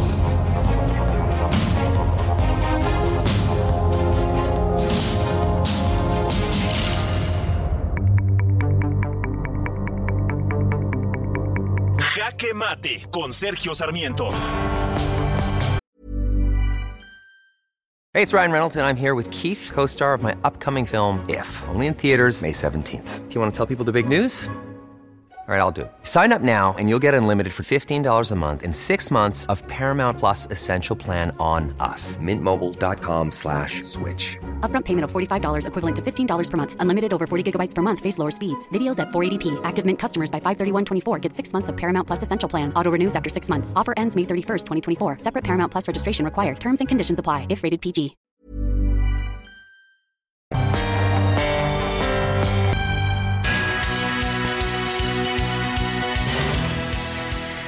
Es verdad que la acción del gobierno de la República ante Grupo México al mandar marinos armados con armas largas a las uh, instalaciones, a las vías de ferrocarril de Ferrosur, no es propiamente un atentado, no se está haciendo un atentado, pero puede ser un acto arbitrario todavía peor que una expropiación. Eh, y, voy a explicar por qué. En una expropiación hay que pagar una indemnización. En esta ocupación temporal no hay necesidad de pagar una indemnización, a pesar de que Grupo México señala que se había estado discutiendo el uso de estas vías por parte de una empresa ferroviaria del gobierno de la República, pero que finalmente Grupo México le había dado derecho de paso a esta empresa ferroviaria. No había ningún problema para que pasaran por ahí los trenes y sin embargo al estar negociando precisamente este tema, lo que hizo el gobierno de la República fue mandar a estos marinos armados y tomar control de las vías férreas. Es una forma de decir, sí, vamos a negociar, pero te pongo una pistola en la cabeza para que aceptes las condiciones que yo quiero imponerte. No, no es una expropiación. Me parece que es todavía peor que una expropiación, es una extorsión o es un acto arbitrario eh, con el fin de que en una negociación Grupo México no pueda argumentar nada a su favor y tenga que ceder ante lo que no solamente propone, sino lo que le exige el gobierno. Yo soy Sergio Sarmiento y lo invito a reflexionar.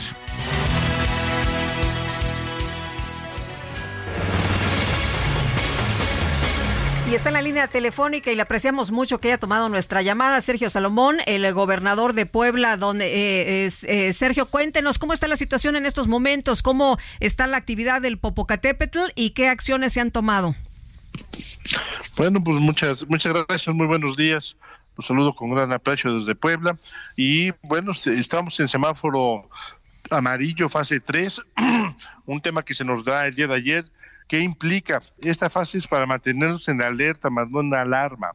El Popocatépetl es un volcán activo que está en constante monitoreo y si bien no podemos controlar su actividad, sí podemos prevenirnos ante los posibles escenarios.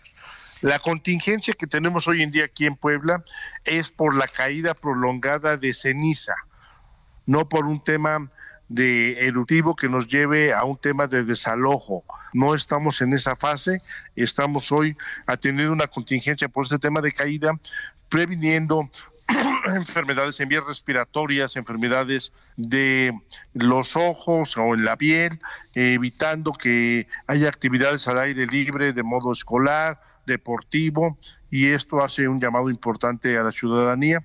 Ayer hemos tenido comunicación permanente con diferentes actores, estuvo el director del Senapred, el cual explicaba por qué era el cambio de eh, fase 2 a fase 3 en el semáforo amarillo y esto nos lleva a tener siempre precauciones, ser un gobierno presente que busca anticipar cualquier tipo de acción y estar comunicando por medio de todos ustedes para que la gente pueda tener comunicación de forma oficial y mantengamos la calma generando condiciones de equilibrio pero sobre todo de estar atentos y de eh, generar las, acciones de precaución que se requieren. Eh, señor gobernador, el, en caso de que haya una erupción más fuerte eh, que obligue, por ejemplo, al desalojo de personas, me imagino que están las rutas establecidas, hay todo un protocolo para poder hacer esto de manera ordenada. Cuéntenos. Sí, tenemos un protocolo plenamente establecido.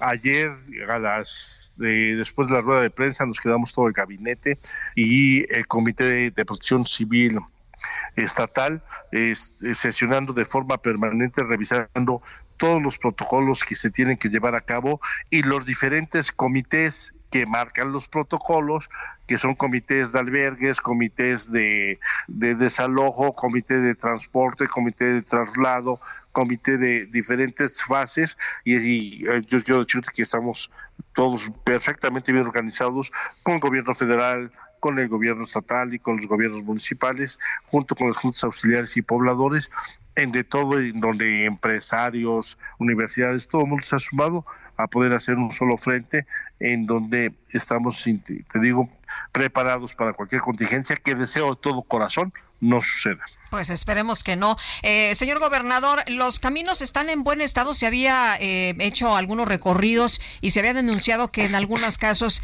pues eh, algunos caminos no tenían de manera adecuada el pavimento, que había muchos topes. En fin, ¿sí están en condiciones? Mira, sí hay condiciones, sí hay condiciones. Depende de la óptica con la que se vea. Yo quiero ser muy objetivo Ay, se nos cortó la comunicación. Vamos a tratar de restablecer el, contacto. Eh, nos decía, eh, señor gobernador, que usted tiene que ser muy objetivo. Bueno. Sí, nos decía que, un momento, sí, nos perdimos un momento, pero eh, decía usted que tiene que ser muy objetivo. Perdimos ahí el, el, contacto. Estamos hablando con Sergio Salomón, el gobernador de Puebla, eh, que, bueno, pues está eh, señalando cuál es la situación de los eh, caminos después de esta revisión de las rutas el día de ayer y, bueno, de una reunión que hubo, pues precisamente con funcionarios y con comités encargados de las rutas y también de los albergues. Bueno, y lo que sí es claro es que pues, está, está cambiando la situación. Está cambiando la situación. Ya está el, gobernador. Sí, retomamos entonces la comunicación. ¿Nos escucha, señor gobernador? Perfecto. ah, buenísimo. Eh, nos decía usted que tiene que ser objetivo en este tema de, los eh, de, cómo está la situación de, los caminos de, estas rutas que han hecho ustedes una revisión en las últimas horas están transitables, están en condiciones óptimas para este tipo de acciones y por supuesto que seguiremos recorriéndolas y si tenemos cosas que corregir, los corregiremos con mucho gusto, ¿no? Ayúdenos a, comunicarlo de forma objetiva. Yo veo que hay comunicación, más no veo imágenes y eso no ayuda, no abona en muchos de los casos. Y yo estoy con mucho gusto de forma permanente haciendo estos recorridos para saber que en dónde tenemos que corregir qué podemos corregir ahorita de forma inmediata y qué no podemos corregir. No podemos hacer una intervención de fondo de una carretera porque nos llevaríamos tres meses o no podemos hacer una, una calle hoy porque nos llevaríamos tres meses en hacerla, cerrándola totalmente. Entonces tenemos que darle el mantenimiento requerido permanente para que pudiera estar eh, siempre en tránsito continuo.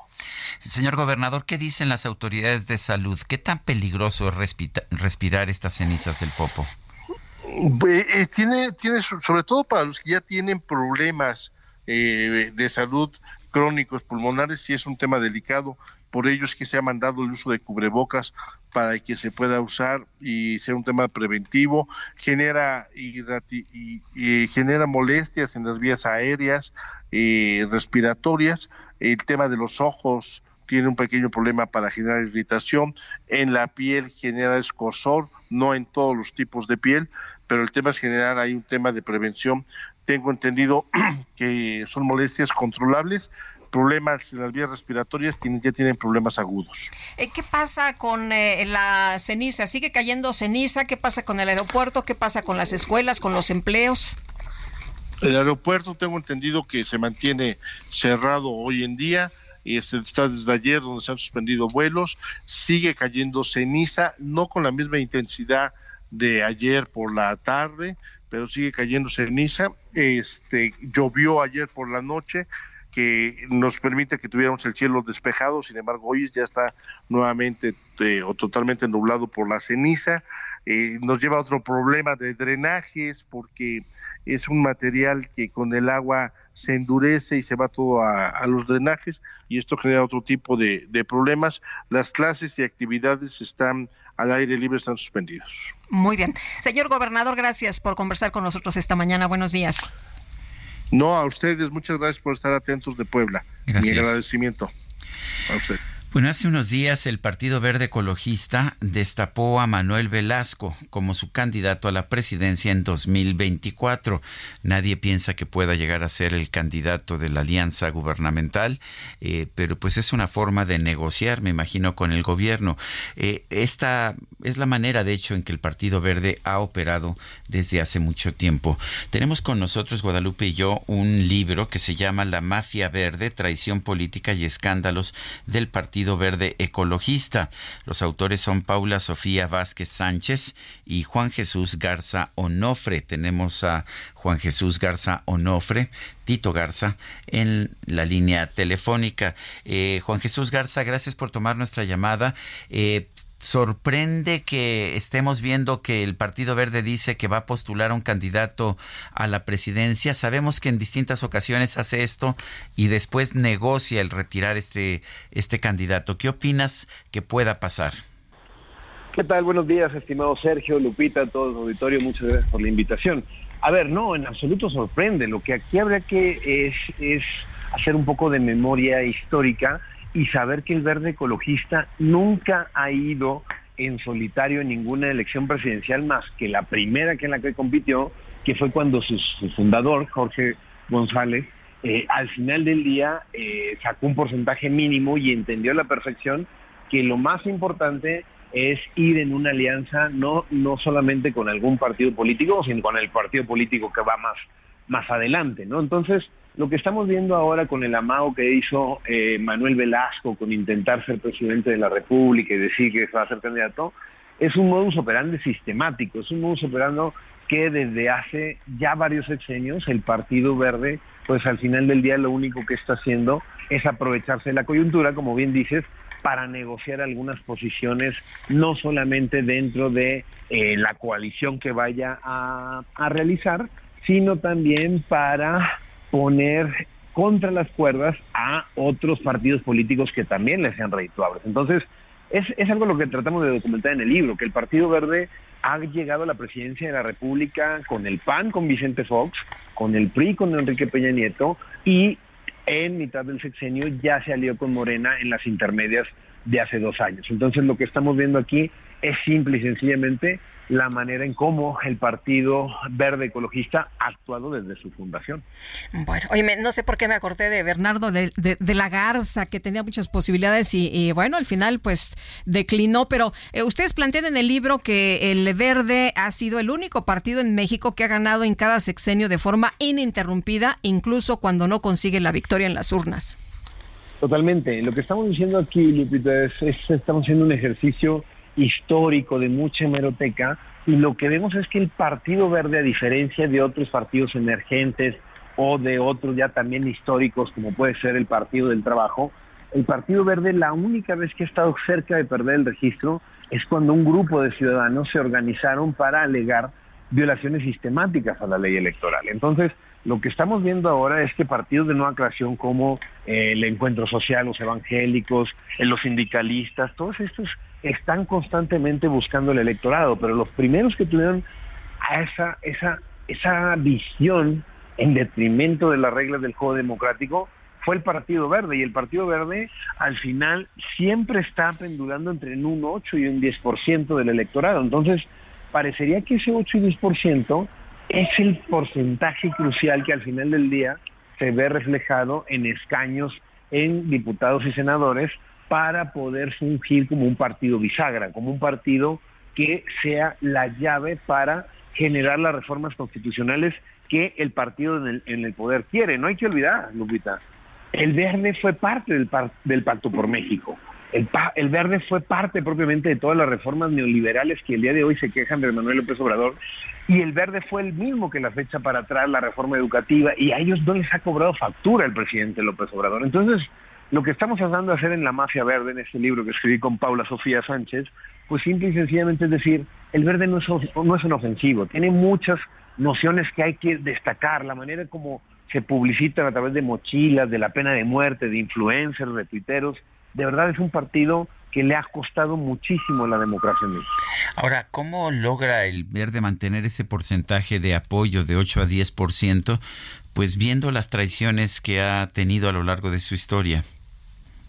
Totalmente, eh, Sergio. Es una, es una pregunta que, indagamos y que eh, nos, nos dio mucha curiosidad, ¿no? Y lo que descubrimos, pues son, son prácticas clientelares que muchas veces al final del día el verde ha tenido la mala, la, la mala forma de ir, eh, ir, ir por delante de la ley electoral. Cualquier ley electoral que se hace, el Partido Verde es el mejor testeador y experimentador de la misma. ¿No? Hablaba propiamente de los influencers, de los tuiteros, pero desde hace mucho tiempo atrás ofrecer vales de despensa, ofrecer eh, no pagar cuotas en las escuelas, va generando una relación, sobre todo con aquellas personas que no tienen cubiertas sus necesidades básicas, en donde el electorado del verde se conforma con recibir una mochila, con recibir la dádiva, y en ese sentido, la estructura que tiene ya no solamente es a través de escaños, sino también al día de hoy a través de gubernaturas, como puede ser el caso de San Luis Potosí, ¿no? O el caso de Chiapas, que también parece algo totalmente eh, eh, eh, delirante, ¿no? Entonces, esa práctica de mantener un electorado a partir propiamente de técnicas bastante, pero bastante bajas que hablan de su, de su calidad moral, pues es una de las tácticas que él ha utilizado. Y la otra, no, no hay que olvidar, Sergio, estos este partido fueron los primeros que empezaron a echar mano de las celebridades, ¿no? Quizá no suene muy lejos, pero el boxeador Jorge Kawachi fue uno de los primeros representantes de esas estrellas mediáticas que dejó propiamente la representación para irse a un programa de estos que te graban las 24 horas del día. Entonces, a partir de ahí, esta, anuencia que ha habido con televisoras, con celebridades, parecería que también es una, es una, es una noción bastante arraigada en la ideología del verde ecologista. Ahora hablas de moralidad y en uno de los capítulos eh, eh, hablan ustedes de Velasco, gobernador y senador al mismo tiempo, ¿no? Que quería pues los dos, pero no le quedó de otra. Y también de este video protagonizado por David de León. Sí, claro, la historia del verde no, no termina, es un poco lo que decimos a manera de broma. Pues bueno, esto, esto es el tomo uno, pero cada semana está viendo un nuevo escándalo con el Partido Verde Ecologista, ¿no? Esto que hablamos también de los sobres esto que hablamos de que fueron los primeros impulsores de la militarización y ahora propiamente con todos los escándalos que está habiendo en torno a distintas empresas que en San Luis han llamado la atención sobre la corrupción que existe en el ámbito local, pues parecería que el Partido Verde no entiende propiamente eh, de ética, no entiende de ideología. Lo que está claro es que el Partido Verde pues ha sido sistemáticamente un partido que está a la espera propiamente de identificar cuáles son las nociones más importantes para conseguir el poder a costa de lo que sea. Bueno, pues yo quiero agradecerte, Juan Jesús Garza Onofre, coautor del libro La Mafia Verde, al haber conversado con nosotros esta mañana. Gracias por la invitación, querido Sergio, que tengan buen lunes. Gracias, igualmente. Eh, bueno, gracias por invitarnos a leer La Mafia Verde traición política y escándalos del Partido Verde Ecologista. Vámonos con Mónica Reyes. Adelante, Moni. Gracias, Sergio Lupita, amigos del Heraldo Radio. ¿Piensas que para tener lo mejor siempre debes elegir? ¿Por qué escoger cuando puedes tenerlo todo al mismo tiempo? Conoce el totalmente nuevo Fiat Fastback 2024, la evolución del auto que llegó para unir lo mejor de dos mundos, lo innovador y el amplio espacio de los SUVs y el diseño y performance de un sedán con el nuevo Fiat Fastback 2024, un SUV coupé único en su categoría. Olvídate de tener que escoger entre comodidad y diseño, ya que con su amplia cajuela de 600 litros, una de las más amplias del segmento, cabina espaciosa y un diseño deportivo que destaca por sus detalles italianos, la única elección que tendrás que tomar es tu propio destino. Así que ya no lo pienses más. Visita a tu distribuidor Fiat más cercano y atrévete a descubrir la evolución del auto por ti mismo con el nuevo Fiat Fastback 2024. Regreso con ustedes, Lupita Sergio, gracias. Gracias, Moni, buenos días. Son las 8 con 49 minutos, vamos con el Químico Guerra. El Químico Guerra con Sergio Sarmiento y Lupita Juárez. Químico Guerra, ¿qué nos tienes esta mañana? Adelante. ¿Qué les parece iniciar la semana, Sergio Lupita, con una gran y muy buena noticia? Fíjense que eh, hoy, el 22 de abril, las Naciones Unidas conmemoran la preservación de la biodiversidad eso que hoy en día sabemos que es la base de la vida. No se puede pensar en que pocas especies puedan ir construyendo toda una, eh, toda una alfombra maravillosa, ¿no? Como es la biodiversidad actual, porque eh, esta diversidad le da fortaleza precisamente a la vida. Pues les voy a contar una historia de éxito en nuestro país acerca de la biodiversidad. Muy pocos mexicanos saben, Sergio Lupita, que en México había bisontes, siempre tenemos la imagen, ¿no? De Buffalo Bill y cazando a los bisontes en los Estados Unidos, etcétera. Pues México tenía bisontes, pero desaparecieron hace más de 100 años por la eh, sobrecasa eh, indiscriminada, en fin. Pues fíjense que han vuelto los bisontes a México. Nuevamente tenemos bisontes. Hay una reserva natural de 140 mil hectáreas en Coahuila llamada El Carmen. Es una reserva binacional, fíjense qué maravilla. Eh, abarca tanto Coahuila como el sur de Texas porque pues la naturaleza no reconoce las fronteras humanas, ¿no? Entonces se determinó claramente una, eh, área, ¿verdad?, que tenía necesidad de ser protegida, pero que era binacional. Así que se tiene esta reserva, el Carmen, en dos eh, países, México y Estados Unidos, en donde se reintrodujo el bisonte americano con enorme éxito. Y no solamente el bisonte americano, hay también borregos cimarrón, hay venado cola blanca. Es, una verdadera maravilla, Sergio Lupita. 140 mil hectáreas, de las cuales 20 mil ya están totalmente restauradas y ha servido para tener conocimiento acerca de cómo precisamente la maravilla de la biodiversidad. El bisonte al ser introducido eh, apoyó impulsó el mismo bisonte el crecimiento de nuevos pastizales en una zona desértica. Esta reserva la creó Cemex, eh, esta gran empresa eh, mundial, pero mexicana, ¿verdad? Un, eh, un orgullo para todos nosotros, con el objeto precisamente de apoyar, de impulsar la biodiversidad en el planeta. Así que es una historia que a mí me regocija, quería compartirla con todos ustedes, porque en este Día Mundial de la Biodiversidad, pues México está contribuyendo y tenemos ejemplos exitosos como este, que no es de un día para el otro, ¿verdad? Requiere pues eh, dedicación, tiempo, conocimiento científico, desde luego, la buena voluntad para hacer a lo largo de muchas décadas una reserva de 140 mil hectáreas, Sergio Lupita, y que pues podría ser ejemplo de cómo podemos los mexicanos ir contribuyendo precisamente a la preservación de esta maravilla que es la biodiversidad, Sergio Lupita. Quería compartir para iniciar esta semana con una muy buena noticia, Sergio Lupita. Químico Guerra, como siempre, gracias.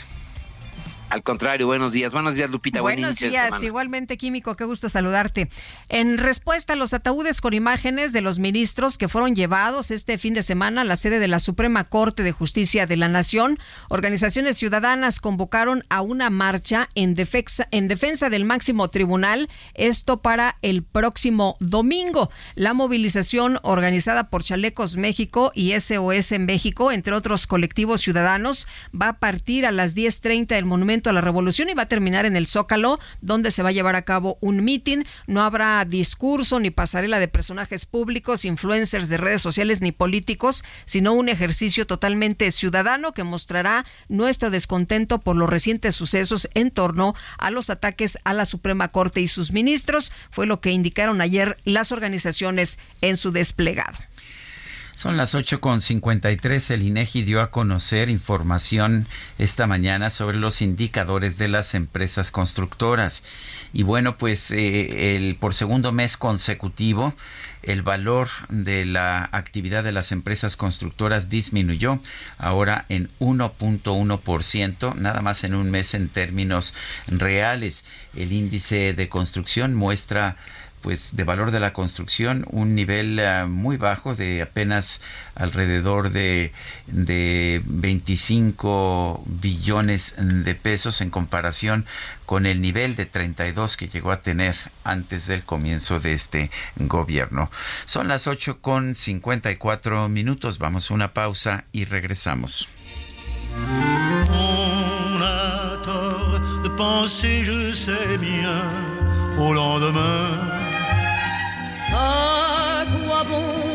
Se compliquer la vie puisqu'aujourd'hui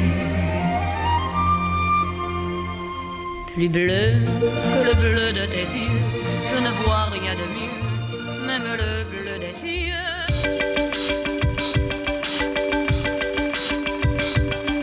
Sergio Sarmiento y Lupita Juárez quieren conocer tu opinión, tus comentarios o simplemente envía un saludo para ser más cálida esta mañana. Envía tus mensajes al WhatsApp 55 20 10 96 47.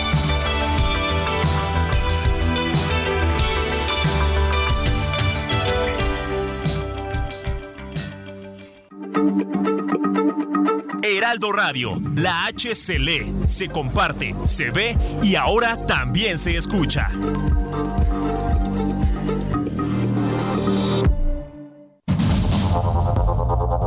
Continuamos con Sergio Sarmiento y Lupita Juárez por el Heraldo Radio.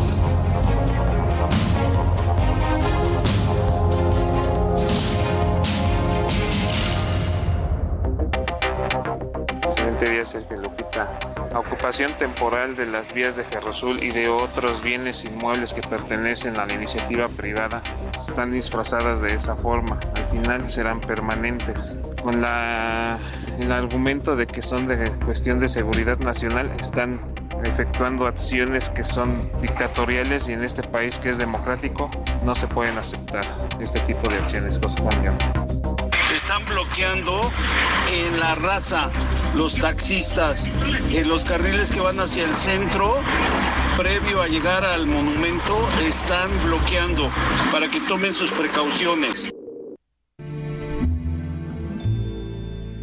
Hier encore, j'avais 20 ans, je caressais le temps et jouais de la vie comme on joue de l'amour et je vivais la nuit sans compter sur mes jours qui fuyaient dans le temps.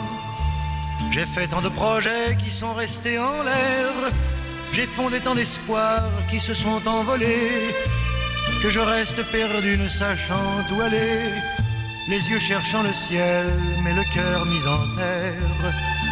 Hier encore, j'avais vingt ans, je gaspillais le temps, croyant l'arrêter.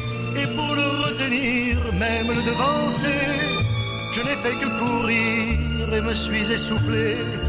Ignorant le passé. Hier encore, j'avais 20 ans, j'ai gaspillé le temps en croyant, en l'arrêter. Eh, apenas ayer yo tenía 20 años, yo desperdiciaba el tiempo pensando que podía detenerlo. Es Charles Aznavour. Eh, la canción es de, de él, él escribe la letra, Patrick Buruel la música me parece otro de los grandes tesoros de la música de Charles Aznavour. ¿Cómo me gusta Aznavour? Qué bueno que finalmente eh, lo pusimos.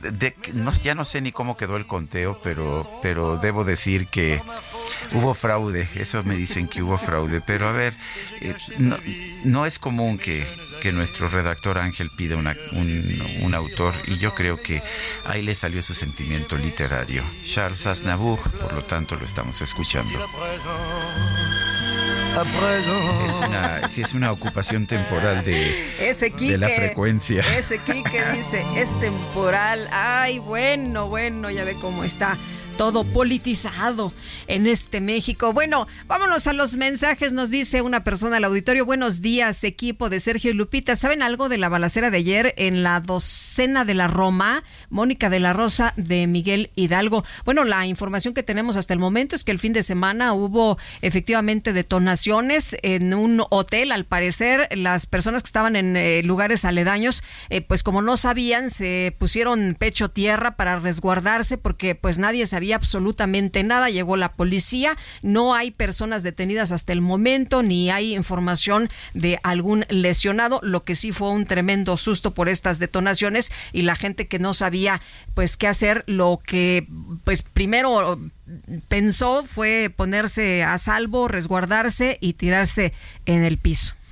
Bueno, no, no, nos dice una persona que trabaja allá en el Aeropuerto Internacional de la Ciudad de México, eh, pues que que la gente debe entender la situación de los empleados allá. Eh, mucha gente se está poniendo muy agresiva y grosera con los empleados. Eh, deben entender que las cancelaciones eh, por las cenizas son decisiones de la autoridad civil y que estas cancelaciones se hacen por su seguridad. No es cuestión de las aerolíneas. Cuando es cuestión de clima o de desastres naturales, además, no aplica compensación por parte de la aerolínea solamente cuando la causa es imputable a la empresa. Eh, unos pasajeros, una pasajera le dijo eh, que cómo era que cómo era posible que una una cenicita iba a afectar los aviones. Eh, dice que más bien es que no tienen aviones suficientes y que por eso se estaban cancelando los vuelos. No, se cancelaron todos los vuelos pues sí, de Es peligroso y a veces la gente no entiende. Y no solamente en el Aeropuerto Internacional de la Ciudad de México, también en el AIFA. Dice esta persona, los, nosotros los empleados estamos a expensas de lo que nos diga la a, autoridad aeronáutica. No sabemos desde horas o días antes si se va a cancelar el vuelo, porque dicen que les debemos avisar antes de cancelar el vuelo. Y te acuerdas que se estuvieron dando a conocer eh, muchas informaciones precisamente de lo peligroso que es la ceniza, de por qué es más importante que la gente se quede en tierra para resguardar su seguridad, de por qué no pueden volar los aviones cuando esto ocurre. Y es una regla que se ha aplicado a nivel internacional. Te acordarás de aquella eh, explosión de el Eyjafjallajökull. Sí, claro. Ajá. Allá en Islandia se cancelaron todos los vuelos que pasaron Así por es. Islandia. Sí. Bueno, pero vámonos con otras cosas. ¿Te acordaste todavía sí, del nombre? ¿verdad? Eyjafjallajökull. No sé si lo dije. Yo creo que lo dije muy bien, la verdad. Era Eyjafjallajökull. ¿no? Sí, Simón. Sí. bueno, vamos con Mónica Reyes. Nos tiene información. Adelante, Mónica. ¿Qué tal amigos del Heraldo Radio? Gracias Lupita, Sergio. Bueno, pues realizar el viaje de tus sueños con tus personas favoritas ahora es posible con tu crédito personal Citibanamex. Si ya recibiste la invitación, aprovecha y solicita tu crédito en minutos desde la app Citibanamex móvil, Bancanet o en una sucursal más cercana. Además, por promoción, no pagas comisión por apertura. Elige el plazo que más te convenga con tasa de interés anual fija preferencial. No esperes más y emprende tu vuelo. Requisitos y CAT en citibanamex.com. Regreso con ustedes a seguir escuchando más noticias. Gracias. Gracias a ti, Mónica, Mónica Reyes. Bueno, el G7 cerró su cumbre en Japón. La presencia del presidente de Ucrania, Volodymyr Zelensky, en eh, Hiroshima reforzó el compromiso de los países más ricos para enfrentar la invasión rusa. Y vamos a platicar del tema con Anabel Ortega, internacionalista de la Universidad Iberoamericana. Anabel, gracias por platicar con nosotros esta mañana. Muy buenos días. Muy buenos días, muchas gracias por la invitación, Sergio Lupita, un placer estar con su auditor. Oye, pues, ¿qué lectura le das a esto que pues fue una reunión importante, el grupo de los siete países que cierra su cumbre por allá en Japón con la presencia del presidente eh, Volodymyr Zelensky, este respaldo, este apoyo? Sí, fíjense que es muy interesante lo que está sucediendo, no solo por estas cumbres que eh, para muchos podrían ser solo una reunión de amigos, sino que va dictando una, eh, una agenda a nivel, a nivel global. No solo, y esto es, es muy interesante mencionarlo, no solo la agenda del G7, hay otras agendas que sucedieron simultáneamente que nos van a dar un panorama muy interesante en lo que va a ser el segundo semestre de este año.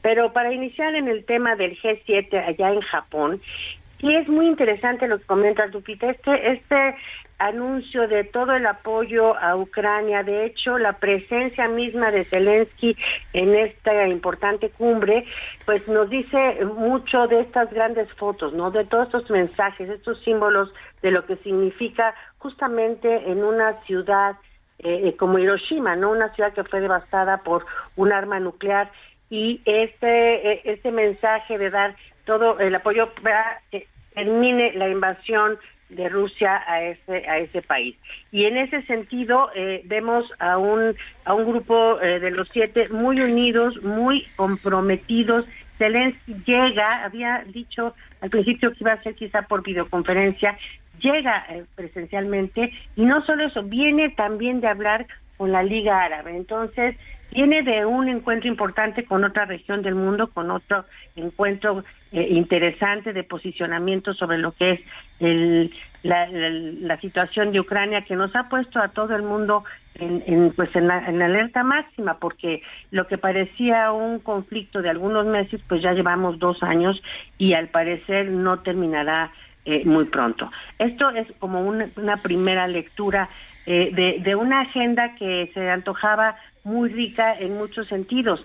Habían planeado una agenda con eh, temas de la economía global, del comercio, de sanciones comerciales a Rusia, pero también ahí en una forma de bajo perfil también de medidas económicas para lo que para China, porque se habla también ya de toda esta eh, relación, esta interdependencia de todas las regiones del mundo con China y, y, de una China que está, eh, pues obviamente, en una posición muy interesante porque no, no, no, apoya a, del todo Ucrania y pretende ser ahora un actor importante para la solución diplomática del conflicto. De hecho, al mismo tiempo, como comentábamos, al mismo tiempo está el ministro de Exteriores chino por varios países de Europa haciendo una gira para iniciando en Kiev, por supuesto, con una propuesta de negociación y una gira por Europa que concluye nada más y nada menos que en Moscú. Entonces, eh, todo esto que se antojaba una agenda interesante de muchos temas, pues vamos viendo que termina siendo el tema Ucrania nuevamente, Rusia, y algunas medidas comerciales interesantes con China. Se habla del decoupling famoso, que decían no hay que estarnos des, desdoblándonos, emparejándonos, ¿no? Como sería en español esta palabra anglosajona. Y bajar un poco el tono y nos das hablan ahora también inclusive del de-risking, que es cómo quitarnos el riesgo de esta tremenda interdependencia con China. Como ven, muchos temas eh, por ahí de, esta, de este encuentro que seguramente nos va a dar todavía mucho de qué hablar. Bueno, oye, yo rápidamente, Anabel, preguntarte también, ¿cómo viste este gesto de, Lula da Silva, del eh, presidente brasileño, que tenían un, una reunión al parecer y, al último dijeron, bueno, no nos pudimos reunir con Zelensky por un tema de, agenda, eso fue lo que se dijo de manera oficial? Bueno, recordemos que hoy justamente también Brasil, Lula está jugando una posición muy interesante y está haciendo compromisos a través de los BRICS. Toda esta recomposición de las regiones en el mundo está generando eh, posiciones incómodas para ciertos actores y actores emergentes que son muy importantes. Estamos hablando de, de, India, por ejemplo, también que tuvo una presencia importantísima en esta reunión, lo ha tenido desde la reunión anterior, en el 2022, y sobre, bueno, Turquía no, no sería con las próximas elecciones, pero en el tema de Brasil, siendo parte de los BRICS, tiene un compromiso también de carácter político no le está permitiendo maniobrar eh, en muchas en muchas situaciones y desde luego compromete su posición en, ambas regiones, tanto Latinoamérica como Occidente, como también ahora con su participación con estos países de, de eh, Rusia, Sudáfrica, Irán y otros ahí en, en los BRICS. Muy bien. Anabel Ortega, muchas gracias por conversar con nosotros esta mañana. Muy buenos días. Al contrario, un placer dar seguimiento a estos temas y como siempre un gusto saludarles y escuchar su maravilloso programa. Gracias, hasta luego. Hasta luego. Son las 9 de la mañana con 12 minutos, ya son 13 minutos y ya la veo llegar, ya la veo venir. Efectivamente, se trata de la micro deportiva. La micro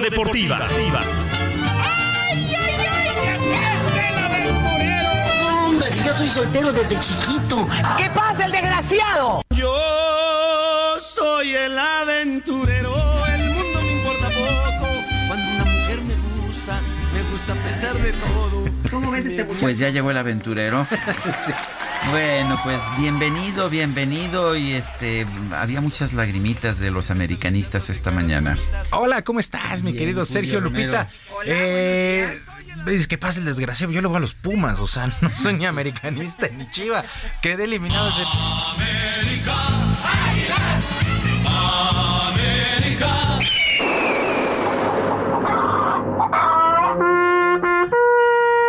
Yo digo nada más que había muchas lagrimitas esta mañana, no, no pretendí que tú. No, y sigue habiendo un montononal y va a durar un buen rato porque. Oye, este... un niño de nuestro auditorio este, no fue a la escuela, ¿eh? Dijo, no, yo no voy porque perdió el América. Pero de todas maneras, no que quiero vaya. Ir, no que quiero enfrente, ir, no quiero ir. Que enfrente las cosas como son porque déjame decirle que pues lo van a bullear, lo van a, lo van a atender. O o sea, temprano. hoy, mañana, pasado, lo van a atender porque esto va a durar un montón de tiempo. Porque sí, efectivamente, las Chivas Rayadas del Guadalajara el día de ayer hicieron la hombrada. Tenían que ganar por dos goles y lo hicieron tres por uno sobre las Águilas del América para avanzar a la gran final del torneo de clausura del balompié local. Ronaldo Cisneros al 19, Alan Mozo al 76 y Jesús Orozco al 88 marcaron los tres tantos de las Chivas, mientras que Diego Valdés al 57 hizo el único tanto para el conjunto del América. Así es que quedan eliminados. Honestamente, habían muchos que ya se sentían campeones. Pero vamos a escuchar a Belko Paunovic, quien es eh, el técnico de las Chivas. Está en su primera campaña en el balompié nacional. Nadie esperaba absolutamente nada de este director técnico y ya metió a las Chivas a la gran final. Una parte de la historia que todavía no está concluida, pero mm, incluidos los árbitros, creo que ha sido muy emocionante. Todo el mundo se va a recordar, algunos para bien y otros obviamente no, no eh, como una buena memoria, pero lo más importante para mí fue eh, que el equipo hoy salió mostrando que tiene un carácter tremendo, una fe tremenda en todo lo que hacemos. Bueno, ¿se acuerdan que dijo a este avión se sube quien crea? Pues ahí está, cumplió su palabra Velko Paunovic y tiene a las Chivas en la gran final. Sin lugar a dudas, ha sido una de las noches históricas, gloriosas de las No, no, Chivas. pues- Eh, pues, bueno, siguen, siguen enojadísimos, no hay ni cómo. Oye, me mandaron una fotografía donde están un montón de personas con el traje de las chivas en la iglesia. Y dice, Señor, somos nosotros otra vez. Otra Sí, eh, y bueno, y los americanistas tienen otros goles, pero no les cuentan, o sea, quedaron eliminados. Por su parte, en el conjunto del América, pues tendrán que buscar aparentemente técnico, pues Fernando Ortiz ha dado un paso al costado. Felicitar al, a Chivas. Hay que reconocer que el rival jugó mejor. Felicitaciones por el pase a la final. Segundo, por mí y por mi cuerpo técnico es un ciclo cerrado con la institución. eh, le querías decir eso. Que tengan buenas noches, que tengan fin de semana y gracias por todo. Es lo único que haces, si lo haces mal, pues no. Bueno, dos semifinales para Fernando Ortiz, eh, pues el subliderato general en esta campaña. En fin, así las cosas, hay que ver qué es lo que sucede. Mm, tendrá que darse o tendrá que, pronunciarse la directiva americanista. Bueno, y el conjunto de las Chivas estará enfrentando a los Tigres, a los Tigres en la gran final. Estos Tigres que se metieron al estadio de Rayados el sábado y ganaron 1 por 0, global de 2 por 1 y el líder general de la competencia también queda eliminado. Robert Dante Siboldi, técnico del conjunto felino, le dio todo el reconocimiento a sus jugadores que lo recibieron eh, de, buena manera luego de llegar como sustituto de Diego Coca. La estrategia eh, teníamos que plantearla, teníamos que dar un cambio a lo que veníamos haciendo porque estábamos siendo un poco predecible y, teníamos que buscar una, una evolución o evolucionamos o revolucionamos. Entonces, una de las dos teníamos que conseguir, creo que lo conseguimos ante un gran equipo y en el seno de los Rayados, su timonel, Víctor Manuel Bucetich, calificó como un fracaso la campaña a pesar de que terminaron justamente como líderes generales. Siempre cuando se tiene una situación adversa, se, piensan muchas cosas, ¿no? Lo concreto es que, no tuvimos ese atrevimiento y que ellos a lo mejor aprovecharon esa situación. Eh, creo que ahí sabemos que en un momento eso se considera como un fracaso el hecho de no, no tener el objetivo que habíamos pretendido, una gran campaña, pero de nada nos sirve si no lo capitalizamos. Me dejas morir, me dejas aquí bueno, Chivas, Chivas contra Tigres, partido de ida en el Universitario el jueves, la vuelta el domingo en el estadio de Las Chivas. Así las cosas con el balompié nacional que está llegando a su fin. Mientras tanto, también hay liguilla en la femenil MX y el día de ayer el Pachuca venció 3 por 1 a las Chivas y el Pachuca avanza a las semifinales con global de 6 por 4. Resultado sorpresivo después de que la ida fue espectacular. El partido de vuelta también lo fue y ganó el Pachuca. Para el día de hoy a las 5 de la tarde, América estará enfrentando a Juárez con ventaja de 3 por 1, Tigres 5 por 0 sobre el Atlas. Esto será a las 7 de la noche, mientras que Monterrey estará enfrentando al equipo femenil de Tijuana. 9 de la noche gana el equipo de Tijuana 2 por 0. Bueno, en el balompié internacional, el Genoa del defensa mexicano Johan Vázquez perdió 1 por 0 ante el Bolonia y consumó su descenso en la Serie A del fútbol italiano. A pesar de tres técnicos que pues desfilaron a lo largo de la campaña, pues este equipo no pudo salir de los últimos lugares de la tabla. Eh, terminó en el sitio 19, 28 puntos, 4 victorias, 18 empates y 27 derrotas. Así fue el paso del Genoa allá en Italia. Y actividad en el básquetbol de la NBA en los playoffs, la final de la Conferencia del Este parece tomar rumbo. El día de ayer el calor de Miami venció 128 a 102 a los Celtics de Boston. Gabe Vincent 29 puntos y Jimmy Butler 8 rebotes y 6 asistencias. 3 por 0 está la serie en favor del calor de Miami y podría significar una limpia. También en la conferencia del oeste, el día de hoy con ventaja de 3 por 0 los Nuggets de Denver se miden a los Lakers. Nunca antes en la historia de la NBA, pues ninguna de las dos finales ha terminado por barrida y esta podría ser la primera vez hoy en la noche. Y Denver, las, dos, las dos están 3-0, ¿no? Las dos están 3-0 y es de manera sorpresiva. Bueno, el caso de Denver no, porque terminó como mejor el de la conferencia del oeste, pero el caso de la conferencia del este, Boston terminó muy arriba y no, no ha podido, no ha podido simplemente con lo que le ha puesto el equipo de Miami. Ayer fueron más de 20 puntos. 128 a 102. 128 a 102. La verdad es que para mí ya están definidas estas dos series. Solamente faltará ver en cuántos juegos. Bueno, el pitcher mexicano Julio Urias fue colocado en la lista de lesionados en el béisbol de las grandes ligas y su récord de 5 triunfos y 4 descalabros estará en pausa por lo menos 15 días. El sinaloense tiene eh, molestias por una distensión en la corva izquierda. según el comunicado que emitió la novena de los Dodgers. Su regreso podría ser 2 o 4 de junio contra los Yankees de Nueva York. Así es que Julio Urias, pues lo que se llama al hule en estos momentos. Y arrancaron también los playoffs en el fútbol americano de nuestro país en la Liga eh, de Fútbol Profesional, la LFA. Y por lo pronto, en duelo de comodines, el equipo de fundidores de Monterrey se impuso 17 a 10 a los Reds de la Ciudad de México en las instalaciones del TEC. En un duelo que se definió hasta los últimos minutos del cuarto cuarto, el conjunto local sufrió un balón suelto y una intercepción en zona roja y ahí se definió el marcador. Por cierto, este significó el último juego en la carrera del liniero defensivo Mauricio El Tyson López, quien en poco más de dos décadas en Liga Mayor con el Texem, de ahí se fue a la NFL Europa y en la NFL perteneció a las Águilas de Filadelfia en entrenamientos, juego de pretemporada para los Jets, también perteneció a los Raiders, pues el Tyson Mauricio López le dice adiós al fútbol americano. Amo este deporte, este deporte me ha entregado demasiadas cosas en la vida. El hombre que soy, soy por el fútbol americano. El padre de familia que soy, soy por el fútbol americano. El amigo, el, ser humano, el, jugador, el compañero, soy por lo que soy fútbol americano. Entonces, imagínate todo lo que voy a extrañar. Ahora el equipo de fundidores estará enfrentando a Chihuahua y el equipo de los Reds pues a planear la próxima campaña. Y ya para despedirnos, eh, terminó el Masters de tenis allá en Roma con el ruso Daniel Medvedev, campeón. Venció por doble 7-5 al danés Holger Ron. Así es que campeón Dani Medvedev allá en Roma. Mientras que en damas, Elena Rybakina de Kazajistán superó 6-4.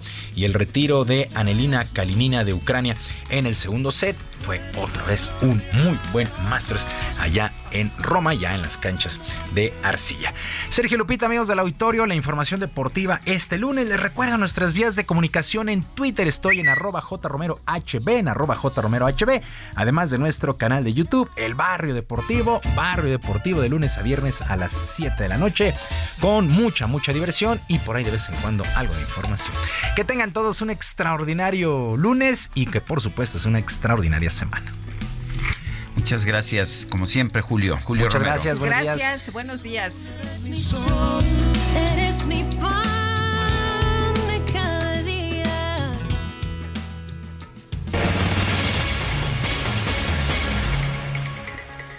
Son las 9 de la mañana con 24 minutos. Nuestro número, mándenos mensajes de WhatsApp, es el 55 20 10 96 47.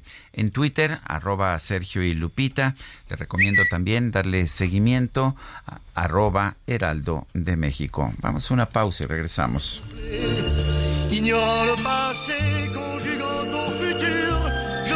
De moi toute conversation et donnais mon avis que je voulais le bon pour critiquer le monde avec des involtures. Hier encore, j'avais 20 ans, mais j'ai perdu mon temps à faire des folies qui ne me laissent au fond rien de vraiment précis. Y eso sería todo.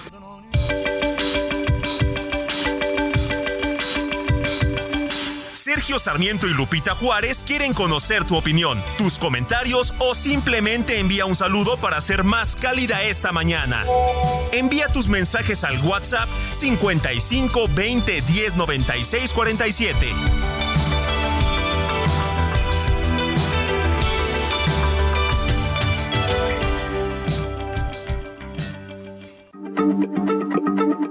Heraldo Radio, la H se lee, se comparte, se ve y ahora también se escucha.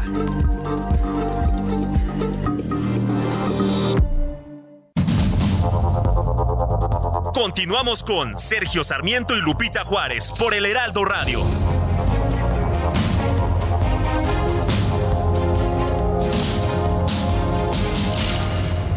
Gastrolab. Historia, recetas, materia prima y un sinfín de cosas que a todos nos interesan.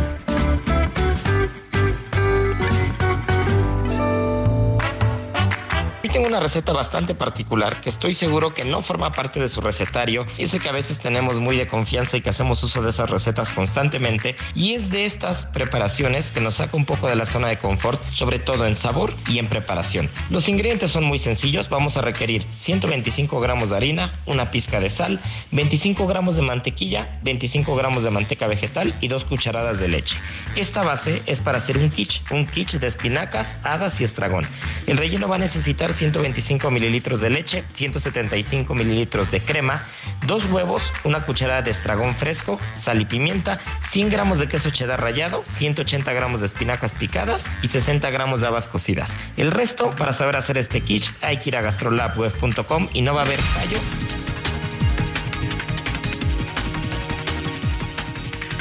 Son las 9 de la mañana con 31 minutos. Vamos a un resumen de la información más importante. En Palacio Nacional, el titular de la Unidad de Inteligencia Financiera, Pablo Gómez, presentó los resultados de una investigación sobre una gran trama de corrupción por la firma de contratos en la extinta Policía Federal. Estos actos están vinculados a una gran trama de corrupción cuyo resultado económico está siendo reclamado por México. Y nosotros esperamos que toda esta trama también se abra en un juzgado penal mexicano.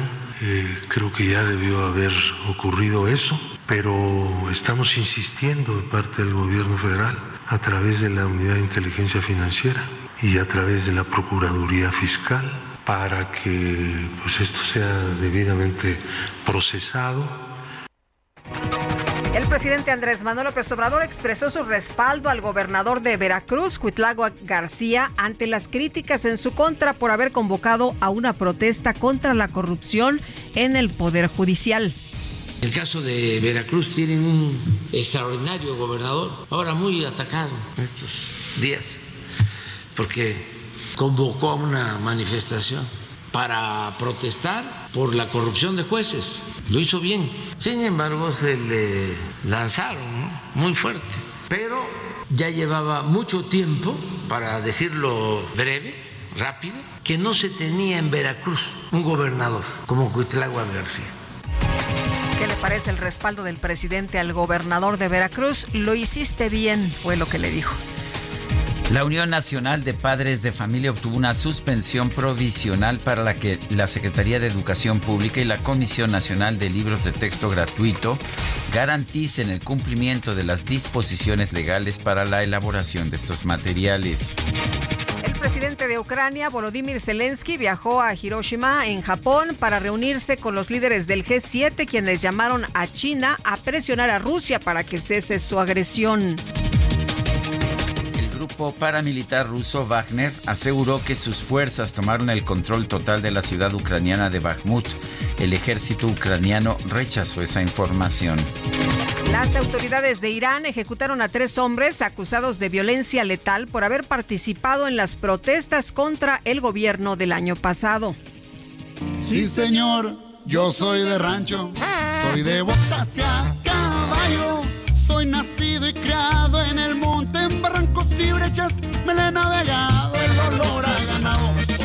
Bueno, y luego de que se canceló la presentación del cantante mexicano El Commander, programada para el pasado 19 de mayo en la Plaza de Toros de Cancún, el ayuntamiento de Benito Juárez confirmó la prohibición de los conciertos públicos de artistas que aborden temas relacionados con el narcotráfico.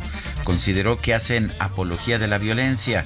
El secretario general municipal, Jorge Aguilar Osorio, dijo que esta medida no limita la libertad de expresión. De la mota en greña, postales llenando. toda la prueba de rancho, pariente. Tiene que ver con que el Ayuntamiento de Benito Juárez ha tomado la decisión de no seguir autorizando eh, espectáculos públicos que fomenten la violencia. Nosotros no limitamos la libertad de expresión, cada quien puede escuchar la música que quiere, los artistas pueden cantar la música que quieran,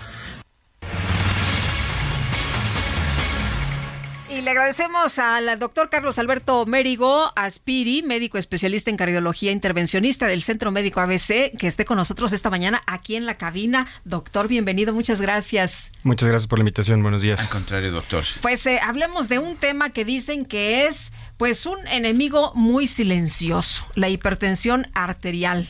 Eh, ¿Por qué eh, no nos damos cuenta de que a veces tenemos hipertensión eh, y, que esto es eh, grave para la salud, muy dañino? Bien, eh, una buena, buena, pregunta. En realidad esto yo lo explico para la gente de mi edad y más, y más grande, es muy fácil entenderlo.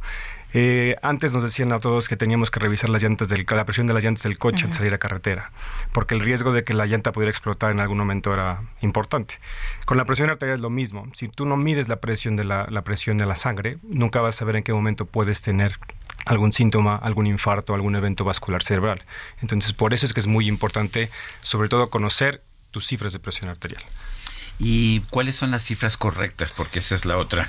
Ah, la esa es la pregunta invariable. Sí. Eh, la cifra correcta en realidad, la presión arterial normal es abajo de 120-80. Esa es la presión arterial normal. Uh -huh. eh, hay diferentes cifras de presión, pero en realidad el diagnóstico se hace cuando la presión llega arriba de 140 sobre 90 milímetros de, milímetros de mercurio. Esto es en reposo, ¿verdad? En reposo, así es. Sí, porque... porque las cifras en ejercicio cambian. Sí, así es, porque digo, yo tengo uno de esos aparatos que me va tomando la presión arterial y, y bueno, ya al final ya ando por arriba de los 140. Sí, digo, en, en, general cualquier situación de estrés, el ejercicio de una situación de estrés te genera que la presión suba, eso es algo esperado. El chiste es ver después de esa situación de estrés sí, cómo se baja comporta. por debajo de 120, ¿no? Sí. Que, que regresa a lo normal. Doctor, una persona con presión baja, ¿cómo se puede considerar que tiene la presión alta si siempre la maneja baja? Eh, en realidad las cifras no son diferentes, o sea, no cambia en ese sentido la, el valor de la cifra para, decir que eres hipertenso. La cifra sigue siendo la misma. El único problema con la gente que está acostumbrada a tener la presión baja es que cuando empieza a tener elevaciones de la presión, inclusive por abajo 140-90, puede empezar a tener un, un, poco de malestar, pero técnicamente no hay que, no podemos decir que sea hipertenso. ¿Por qué es peligrosa la hipertensión? Eh, bueno, lo peligroso con la hipertensión es porque es el factor de riesgo que nos, que nos predispone a tener infartos al, corazón o infartos cerebrales, eventos vasculares cerebrales o infartos al corazón. Y e insuficiencia renal, que son tres patologías que no son pues que son importantes y que son de las primeras causas de muerte en, en todo el mundo. Decía usted, ya, ya te acostumbraste a, a, la presión, a manejar esa presión. ¿Debemos acostumbrarnos a manejar cierta presión y de decir, ah, pues es que de pronto me duele la cabeza o de pronto me siento medio mareado? No, justo eso es lo que tenemos que evitar, porque el hecho de que estés acostumbrado a tener la presión alta simplemente te aumenta más el riesgo, porque conforme tú hagas un poco más de esfuerzo, hagas un poco más de estrés, la presión va a seguir subiendo, esa es la respuesta normal. El punto es que siempre tiene que estar por abajo de esas cifras para que tu riesgo no aumente. Si tenemos hipertensión, ¿qué se le recomienda al paciente? En realidad lo que se recomienda como cualquier es checarse primero, uh -huh. los cambios en el estilo de vida, acudir con el nutriólogo, cuidar el exceso de sal, hacer ejercicio, eh, bajar de peso y pues en realidad son medidas bastante generales que nos ayudan a bajar la presión de forma natural y que si esto no es suficiente, pues tenemos que ayudarnos en medicamentos. Eh, doctor, cuando alguien tiene la presión arterial alta y se empieza a sentir mal, eh, ¿es un síntoma de que ya le va a dar un infarto? ¿Es un síntoma de que va a tener algo más grave? No, en realidad no es un, no, nadie puede saber cuándo te va a dar un infarto ni mucho menos, eh, pero sí te aumenta el riesgo, ¿no? Por eso es que es muy importante el acudir a valoración, que te vean, el, el que te evalúen, el que veas cómo está la presión, veas cuáles son tus riesgos individuales, tanto genéticos o eh, factores propios que tengas para ver cómo te podemos ayudar a que te baje la presión arterial. ¿Y yo a qué le tengo que estar prestando atención? Eh, en general, como a cualquier otra persona, en realidad el, el factor de riesgo es, los factores de riesgo son la edad, el género, uh -huh. el sobrepeso. El género también. El género en algunas etapas de la edad, porque uh -huh. las mujeres, sobre todo hasta la uh, después de que están, después de la menopausia, en realidad ya iguala el porcentaje de riesgo de es. hombres y mujeres. Pero entonces, antes de mujeres, la menopausia es un poquito sí. menor. Pero en realidad el riesgo de hipertensión es el mismo en hombres y mujeres y eso es lo que no hay, no hay una diferencia real en ese sentido. ¿Puede haber hipertensión en una persona eh, pasada de peso o en una persona mm, extremadamente delgada? Sí, en cualquiera de las dos. En realidad no hay una no hay una fórmula que nos diga quién sí puede ser hipertenso. O sea, el sobrepeso no... no... es... No, el sobrepeso es un factor de riesgo muy -huh. importante uh -huh. porque te aumenta la probabilidad. Pero si tú tu carga genética es importante para hipertensión, no importa que seas eh, flaco o estés obeso, es muy probable que tengas hipertensión en el tiempo. En realidad ahí depende de algunos otros factores. Si tienes hipertensión, ¿hay algún medicamento que puedas tomar para este regularte o para tratar de corregir el problema? En realidad hay muchos, pero la verdad es que no se recomienda la automedicación. En ese sentido, siempre es importante acudir con el médico que te valore eh, para ver cuál es el mejor tipo de medicamento para bajarte la presión. En general se considera que hay entre 7 y 8 tipos de medicamentos para la presión. Entonces, el determinar cada, cada uno es un tratamiento individualizado. ¿Por qué se nos descompone la presión? es la pregunta del millón de dólares. La verdad es que hay, hay entre 5 y 6 mecanismos para que la presión se, se, se dispare, pero en general el principal y el más común es el, el exceso de consumo de sal, la baja, el aumento de peso, eh, la edad, porque se vuelven rígidas más, más rígidas las arterias. Pero todo con sal es más rico, doctor. ¿Cómo le hacemos? Eh, la recomendación fácil en realidad y la, la, recomendación real es que, la, que no se consuma en exceso de sal, o que no se use el salero, que la sal con la, la, comida como se cocina es la, forma como se debe de, de probar. Híjole. pues está bien, está bien, doctor. Este, bueno, y entonces eh, que, alguien que, que, pues vea que ya las mediciones eh, cada vez están eh, más consistentes en, en, presión alta, tiene que acudir al médico. Sí, en realidad lo que se recomienda es que vayan a valoración al con, con, el médico de confianza, un médico internista, un cardiólogo, un check-up en el, en el centro cardiovascular del, del hospital tenemos todas todas las herramientas que necesitamos para poder evaluar eh, a los pacientes de primera vez o de dar, dar seguimiento y que nos pueda ayudar. Pero como dice alguien que no soy yo, pero que se parece mucho a mí, el problema es que cuando vas al check-up te encuentran muchas cosas que están mal. Eh, pues en realidad, pero es parte de, es como llevar el coche al mecánico, ¿no? Entonces, eh, el chiste es llevarlo, ver que todo esté en orden y lo que se pueda arreglar, que se arregle y lo que no se pueda arreglar, hay que buscar la forma de solucionarlo. Muy bien, doctor. Pues entonces tomamos nota. Muchas gracias por orientarnos. No, de que muchas gracias a ustedes. Hasta luego es el doctor Carlos Alberto Mérigo Aspiri, médico especialista en cardiología, intervencionista del Centro Médico ABC. ¿Usted está en Santa Fe o en Observatorio? En Santa Fe principalmente. Bueno, pues ya saben dónde caerle. Bueno, muy bien. Bueno, pues este me quedó, me, dolió el corazón nada más de escuchar aquí al, doctor. Eso pasa nuevo. No, no.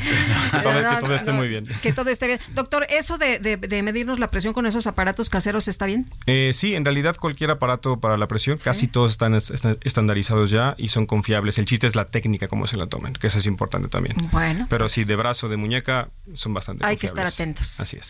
Bueno, vámonos, no corriendo para no este, apresurarnos demasiado. No se nos vaya a subir la presión tú. Vámonos a un recorrido por el país. Con, vamos a empezar allá en Zacatecas con Omar Hernández. Adelante.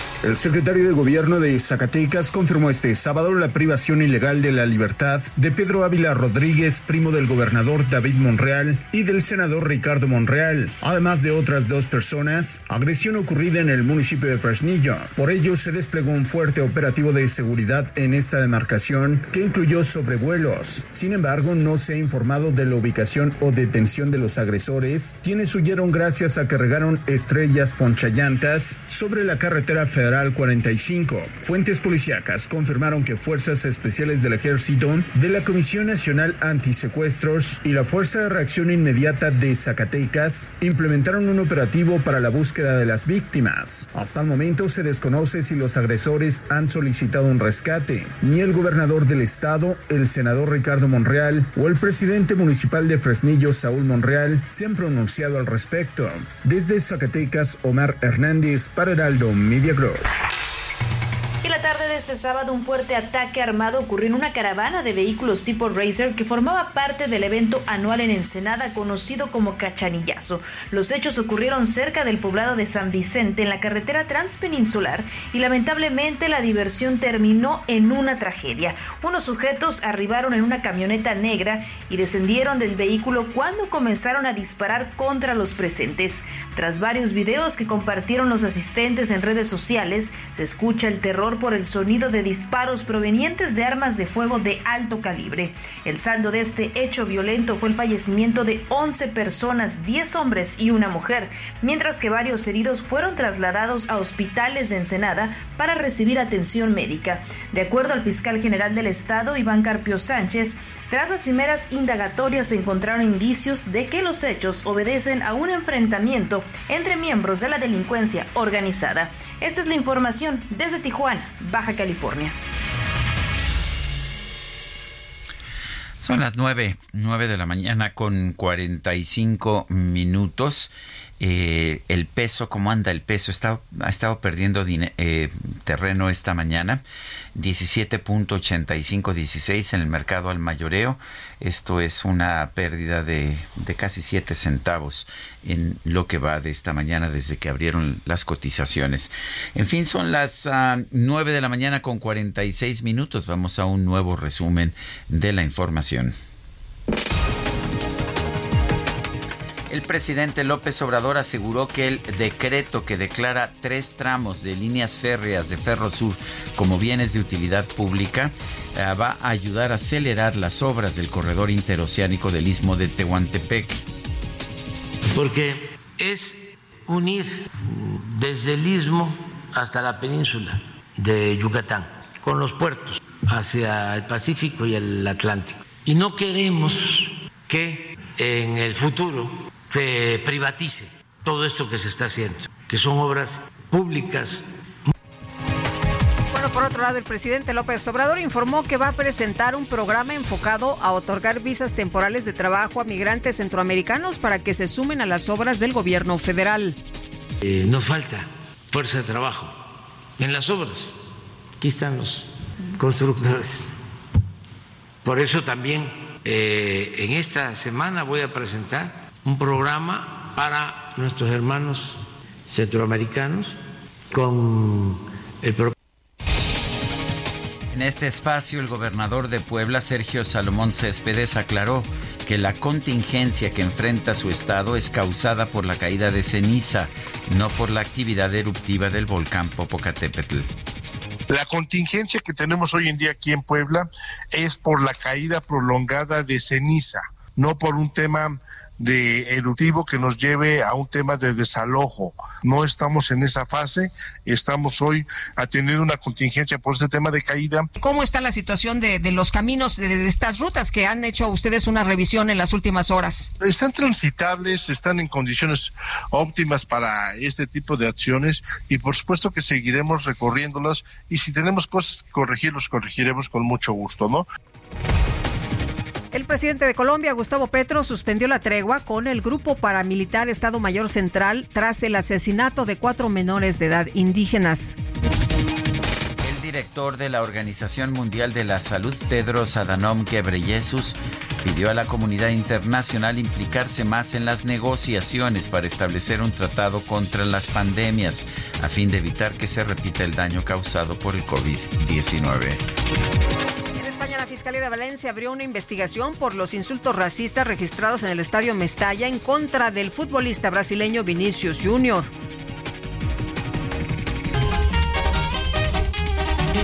Compa, ¿qué le parece esa? La que bailando sola me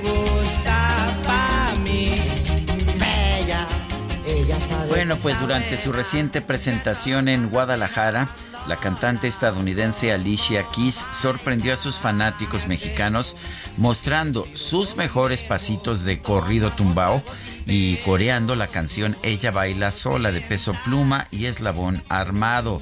Además, la cantante se tomó un momento para expresar su apoyo a las Chivas del Guadalajara.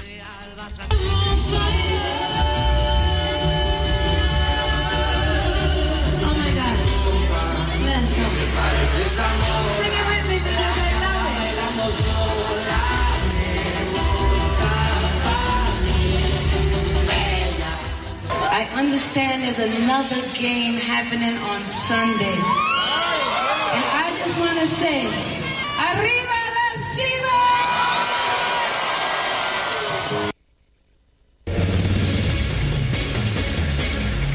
El DJ que no alcanzó a este, censurar esa expresión, ¿verdad? Le iba a cortar, le iba a cortar. Pero bueno, vámonos, vámonos. Ya está listo el comentario de Federico Arreola en este espacio. ¿Cómo estás, Federico? Muy buenos días. Buenos días. Este, pues yo voy a simplemente a decir que estoy muy de acuerdo con lo que hizo Andrés Manuel López Obrador relacionado con el negocio ferroviario de, de un empresario, en mi opinión, impresentable por mil razones como Germán Larrea. El, creo que en efecto no se trata de una expropiación porque no se puede expropiar lo que es del Estado. En eso estamos todos de acuerdo. Y si se está buscando un arreglo para que el Estado mexicano eh, utilice, digamos, esas vías férreas y el señor Larrea quiere pide una fortuna a cambio de ello, pues pues con perdón, pero no, el, Estado mexicano tiene derecho a utilizar los recursos a su alcance para hacerlo. Por lo demás, esta es una gran oportunidad para replantear un dogma. Yo soy muy neoliberal, este, como Sergio Sarmiento, o más, pero hay un dog, el dogma de la privatización en México lo llevamos demasiado lejos. Los los trenes en, en el donde funcionan en Suiza, lo sabe Sarmiento, en, en Francia, en España, en el Reino Unido, son públicos. Total, los de carga y los de pasajeros, ¿por qué aquí tienen que ser de la REA y de unas empresas extranjeras? Pues no es correcto. Los aeropuertos mismos son un gran negocio. Algunos de los aeropuertos más rentables de México se entregaron a empresas privadas extranjeras, inclusive el de Cancún, el de Guadalajara, el de Monterrey, el de Tijuana. El aeropuerto de Frankfurt tiene una mayoría pública. El aeropuerto de Dallas es de la ciudad de Dallas. El aeropuerto de Atlanta, que es el más transitado del mundo, es público. ¿Por qué, los, ¿Por qué el transporte, que es esencial, que es fundamental, que es un tema de seguridad nacional para un Estado, por qué lo entregamos a particulares que hacen muy buenos negocios con eso eh, y, se limitan a hacer sus negocios y no y no a, a, prestar servicios esenciales para la gente, tanto para la gente que tiene que transportarse como para la carga. Creo que nos excedimos. Además, el aeropuerto de Nueva York es público. O sea, el, los, muchos de los grandes aeropuertos de Europa son públicos aquí esos negocios tan importantes, los trenes que no existen en México para, para podernos mover, este, estoy seguro que Sergio, a quien admiro como analista, se ha quedado impresionado porque va con frecuencia a Suiza, de cómo funciona aquello. Pues es un servicio público. Ha, habrá algunos trenecitos en Suiza privados pero son para subir a los cerros ahí de los Alpes y entretener un poco a los turistas. Yo creo que esta es una gran oportunidad para replantear algo que está mal y que tiene que modificarse. Esencialmente se tarde lo que se tarde. No pueden estar los aeropuertos y las vías del ferrocarril y los trenes en manos de particulares que operan con criterios de rentabilidad y no, no de eficiencia social, por así decirlo no, no, no es sano, no es correcto. Eh, más allá de lo que acaba de ocurrir con el señor Larrea, creo que se impone una profunda reflexión sobre eso, tanto para que la, la empiece a, a cristalizar en algún proyecto el gobierno de López Obrador, como el que venga después, ya el próximo año. Yo creo que nos excedimos en el fanatismo, en el credo neoliberal, este, en el que me formé y del que no, no reniego, pero eh, es un tema de dosificación. En, en medicina, si no se aplica la dosis correcta, se mata al paciente y creo que aquí nos fuimos mucho más lejos que en cualquier lugar del mundo, privatizando ahora sí que a lo puro tonto. Ese sería mi comentario. Muy bien, pues muchas gracias. Como siempre, Federico, te mandamos un abrazo. Buenos días. Y se nos acabó el tiempo, Lupita. Vámonos entonces, que la pasen todos muy bien. Buena semana. Aquí nos escuchamos mañana a las 7 en punto. Hasta mañana. Gracias de todo corazón.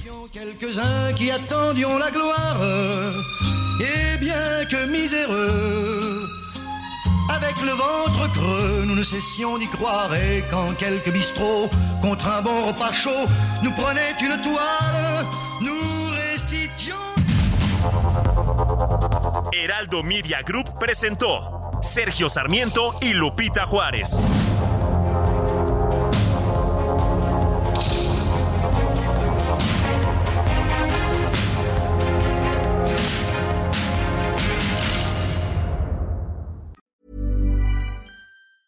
Hey, it's Danny Pellegrino from Everything Iconic. ¿Ready to upgrade your style game without blowing your budget? Check out Quince. They've got all the good stuff shirts and polos, activewear, and fine leather goods, all at 50 to 80% less than other high end brands. And the best part? They're all about safe, ethical, and responsible manufacturing. Get that luxury vibe without the luxury price tag. Hit up quince.com slash upgrade for free shipping and 365 day returns on your next order. That's quince.com slash upgrade.